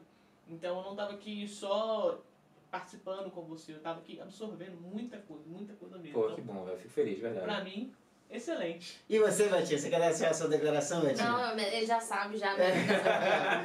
Cara, eu vejo minha mulher grande mesmo, também é outra mulher que eu admiro muito, muito, muito. É, eu falo que eu ganhei aí na loteria com ela, né? mas também é mérito meu, tá? Não vou tirar meu mérito não. claro, pai. Que bonito não era, né? Pelo menos lábio nós já tinha já. e a gente foi se conhecendo, é, desde 2019 também, ele sabe aí, vivendo de, de perto as mudanças que ocorreram, principalmente no meu relacionamento. Eu sou um cara muito preocupado com a saúde do meu relacionamento, então a cada dia eu estou buscando, cara, onde eu posso melhorar, onde eu posso estar fazendo com que ela cresça também, que é o que a gente sempre bate tem, na tem uma né? observação também aí, eu vou falar, que é o seguinte. É, no relacionamento, é, o, o, o parceiro, assim, o homem ou a mulher, enfim, o casal em si, nenhum consegue chegar num, num, patamar de, de maturidade disso ou se não tiver o, o, o suporte do outro. Por quê? Porque às vezes você pensa assim, é, eu vou fazer, isso aqui é meu sonho, isso aqui eu tenho que fazer, e não, peraí. O casamento é que nem uma sociedade, o relacionamento em si é como uma sociedade. Se pesar só mais para um e menos para o outro, vai chegar um momento que acorda e vai dizer assim, opa, peraí, tá perto de romper aqui, a gente não tem equilíbrio no relacionamento, né? Então, se você você dizendo, pô, você é um cara foda, você não tiver, não tem mulher foda, porque o, o casal se, se completa nesse sentido, tá entendendo? Então, é, é justamente isso. Talvez as, as pessoas não conseguem se enxergar no sentido de, assim, não saber o quão grande ela é, entendeu? E ela, ela às vezes, ela mesma em si, às vezes diminui a, a pessoa em si, né? Não estou falando você especificamente. Então, é, não deixe que ninguém coloque obstáculo na vida de vocês. O limite do que vocês podem fazer, só quem sabe é vocês. Entendeu? Agora, nunca coloque um, um, um desejo, uma vontade, sempre na frente de alguma coisa, com, com vou dar um exemplo assim, como eu falei, aquela questão do, da frustração. É, tipo, com, com, com metas específicas. Se eu não fizer isso, é, não, tipo, não é não, se eu não fizer isso, não.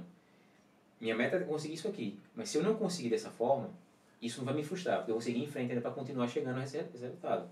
Porque, cara, se você pensar dessa forma que, ah, eu não consegui, eu sou um fracassado, brother, tudo que você faz na sua vida agora, você não vai conseguir resultado nenhum. Porque você não vai confiar em você mesmo. Então, se você não confia em você mesmo, se você não quer fazer aquilo logo no começo, você quer exercer aquilo ali, meu amigo, nada vai ser nada pra frente. É. Tá ligado? E as pessoas vão fazer o quê? Vão colocar tudo de joelho, pô. Vai querer pisar. Tá ligado? As pessoas vão querer ver tu lá embaixo. Por quê? Porque ela vai se sentir superior a você. Então acho que tem, tem muita influência. Até, até no relacionamento, muita coisa tem que, tem que ser conversada, não discutida. Entendeu? Às vezes tá na, na discussão está muitas vezes é, a questão do, do, do desrespeito, né? De você não enxergar o valor da outra pessoa. Como eu falei pra, pra você agora há pouco. Ela pegou um copo d'água mim, quer dizer, o tempo, o tempo que ela, que ela foi lá pegar o copo d'água mim, pra mim, eu sou muito grato. Esse, esse tempo é precioso. Porque ela perdeu um minuto das 24 horas dela para poder me fazer um favor de trazer um copo com água. Entendeu? E se eu não entender isso, pelo menos no meu dia a dia, com as ações das pessoas, cara, eu vou ser um cara muito grosseiro. Eu só vou valorizar aquilo que eu tenho, não que as pessoas têm, o que pode fazer. Ou que as pessoas podem fazer por mim. E eu não quero perder esse valor. Eu tô passando por isso recentemente. Com essa mudança toda que eu tô tendo na minha rotina. Que antes eu era uma pessoa assim, o Douglas sabe, eu trabalhava de madrugada e o dia inteiro dormindo, descansando, fazendo muito bem outras como é coisas. muito bem como Então, é. minha rotina mudou muito, porque agora, por exemplo, a Camila trabalha de madrugada, então eu tenho que acordar muito cedo para buscar e depois também tenho que levar. Ou seja, me obriga a acordar cedo. Não que me obriga, eu gosto de levar e gosto de buscar e tal, mas eu tenho que acordar cedo. Eu tenho que mudar um Mas pouco. porque você, você já vê isso como uma responsabilidade. Exato. Exato, eu já vejo isso como uma responsabilidade, só mudou. Então, muita coisa que eu fazia com ela, que era ela que me, que me ajudava, digamos assim, eu era um pouco dependente, sabe? Em, profissionalmente, até no relacionamento, na casa mesmo, eu era um pouco dependente. Ela falou assim: não, você consegue, você vai fazer sozinha. Você consegue. Então, quando você falou dessa parte de você achar que você não consegue, porque já tem outra pessoa ali pra fazer, eu me identifiquei muito, muito, muito. E É, ela fala muito, ela fala muito isso comigo agora. Ah, um, exemplo de estar aqui, o fato de estar aqui sozinha. Ela fala, você consegue sozinha, você consegue voltar sozinha e chegar inteira em casa, você consegue. que massa. e tô aqui, é, é, pronto, é isso que você vê, é o suporte no relacionamento. Entendeu? A pessoa também tem que valorizar isso, falar assim, pô. Às vezes a pessoa, por exemplo, vou dar um exemplo. Vamos dizer que eu esteja num dia muito triste. Sim, sei lá. Por que a pessoa que está comigo eu não posso incentivar ela para ela, ela tá melhor do que eu tô? Eu não preciso passar para ela o peso do que eu tô sentindo em relação à tristeza. Uhum. Porque ela precisa entender que mesmo eu na, na, na pior fase, vamos dizer assim, ou triste que seja, eu vou estar dando apoio a ela. Entendeu? Sim. Porque se você, se você tenta dividir o seu sofrimento com outra pessoa, ela vai ser outra pessoa que vai sofrer e não vai conseguir também suportar as coisas juntos. Exatamente. Entendeu? Então, meus amores, vocês que chegaram aqui, eu tô vendo que tá chegando gente aqui agora no ao vivo.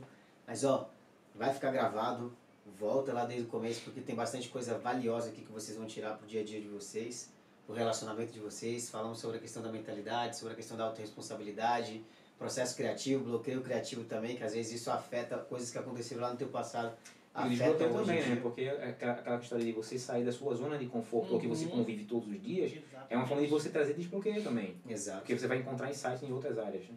Basicamente isso. Então, ó, Se você não é inscrito no canal, se inscreva no canal, ativa a campainha, deixa aí. A gente vai estar lendo aqui depois que terminar, a gente vai estar lendo os comentários das pessoas, quais foram é, os insights que vocês tiveram, quais foram as metáforas aqui que, que ele deu vários exemplos, exemplo da laranja. Então vou deixar vocês na curiosidade aí, para ver se vai bugar a cabeça de vocês com algumas perguntas que ele, que ele fez aqui. E é isso, cara. Sejam bem-vindos aí ao Bate-Papo Fora da Curva, porque realmente é um bate-papo fora da curva, literalmente. E a gente quer fazer mais, a gente quer trazer ele mais. A Lohane também vai estar aqui comigo. Né? Ela tava procrastinando, vou falar aqui ao vivo. tá, tapa na cara dela aqui agora ao vivo. Mas ela tá aqui, o fato dela estar tá aqui me deixa muito feliz, eu vou falar isso pra, na tua frente. Você também é uma mulher incrível. E é isso aí, é somente fazer as coisas, entendeu? Não ficar esperando o momento certo não, que vai dar bom pra caramba. Com certeza. E você, meu amigo, meu mentor, meu brode, sabe que eu te respeito, Eu te amo pra caramba. disso, eu a gente dá muita risada junto. É, depois a gente vai vir aqui só, vai ser um podcast de humor pra vocês conhecerem também. E é isso aí, galera. Ó, um beijo pra cada um de vocês que estão aí. Pessoal, obrigado a todos também pelo chat também. Betinha, manda um beijo pro pessoal, amor. Tchau, gente. Obrigado. Beijo. Eita! Um dia vocês vão ver ela sentada aqui também, gente. Um beijo e até o próximo Bate-Papo Fora tchau. da Curva 03, que esse aqui foi o 2. Tamo junto.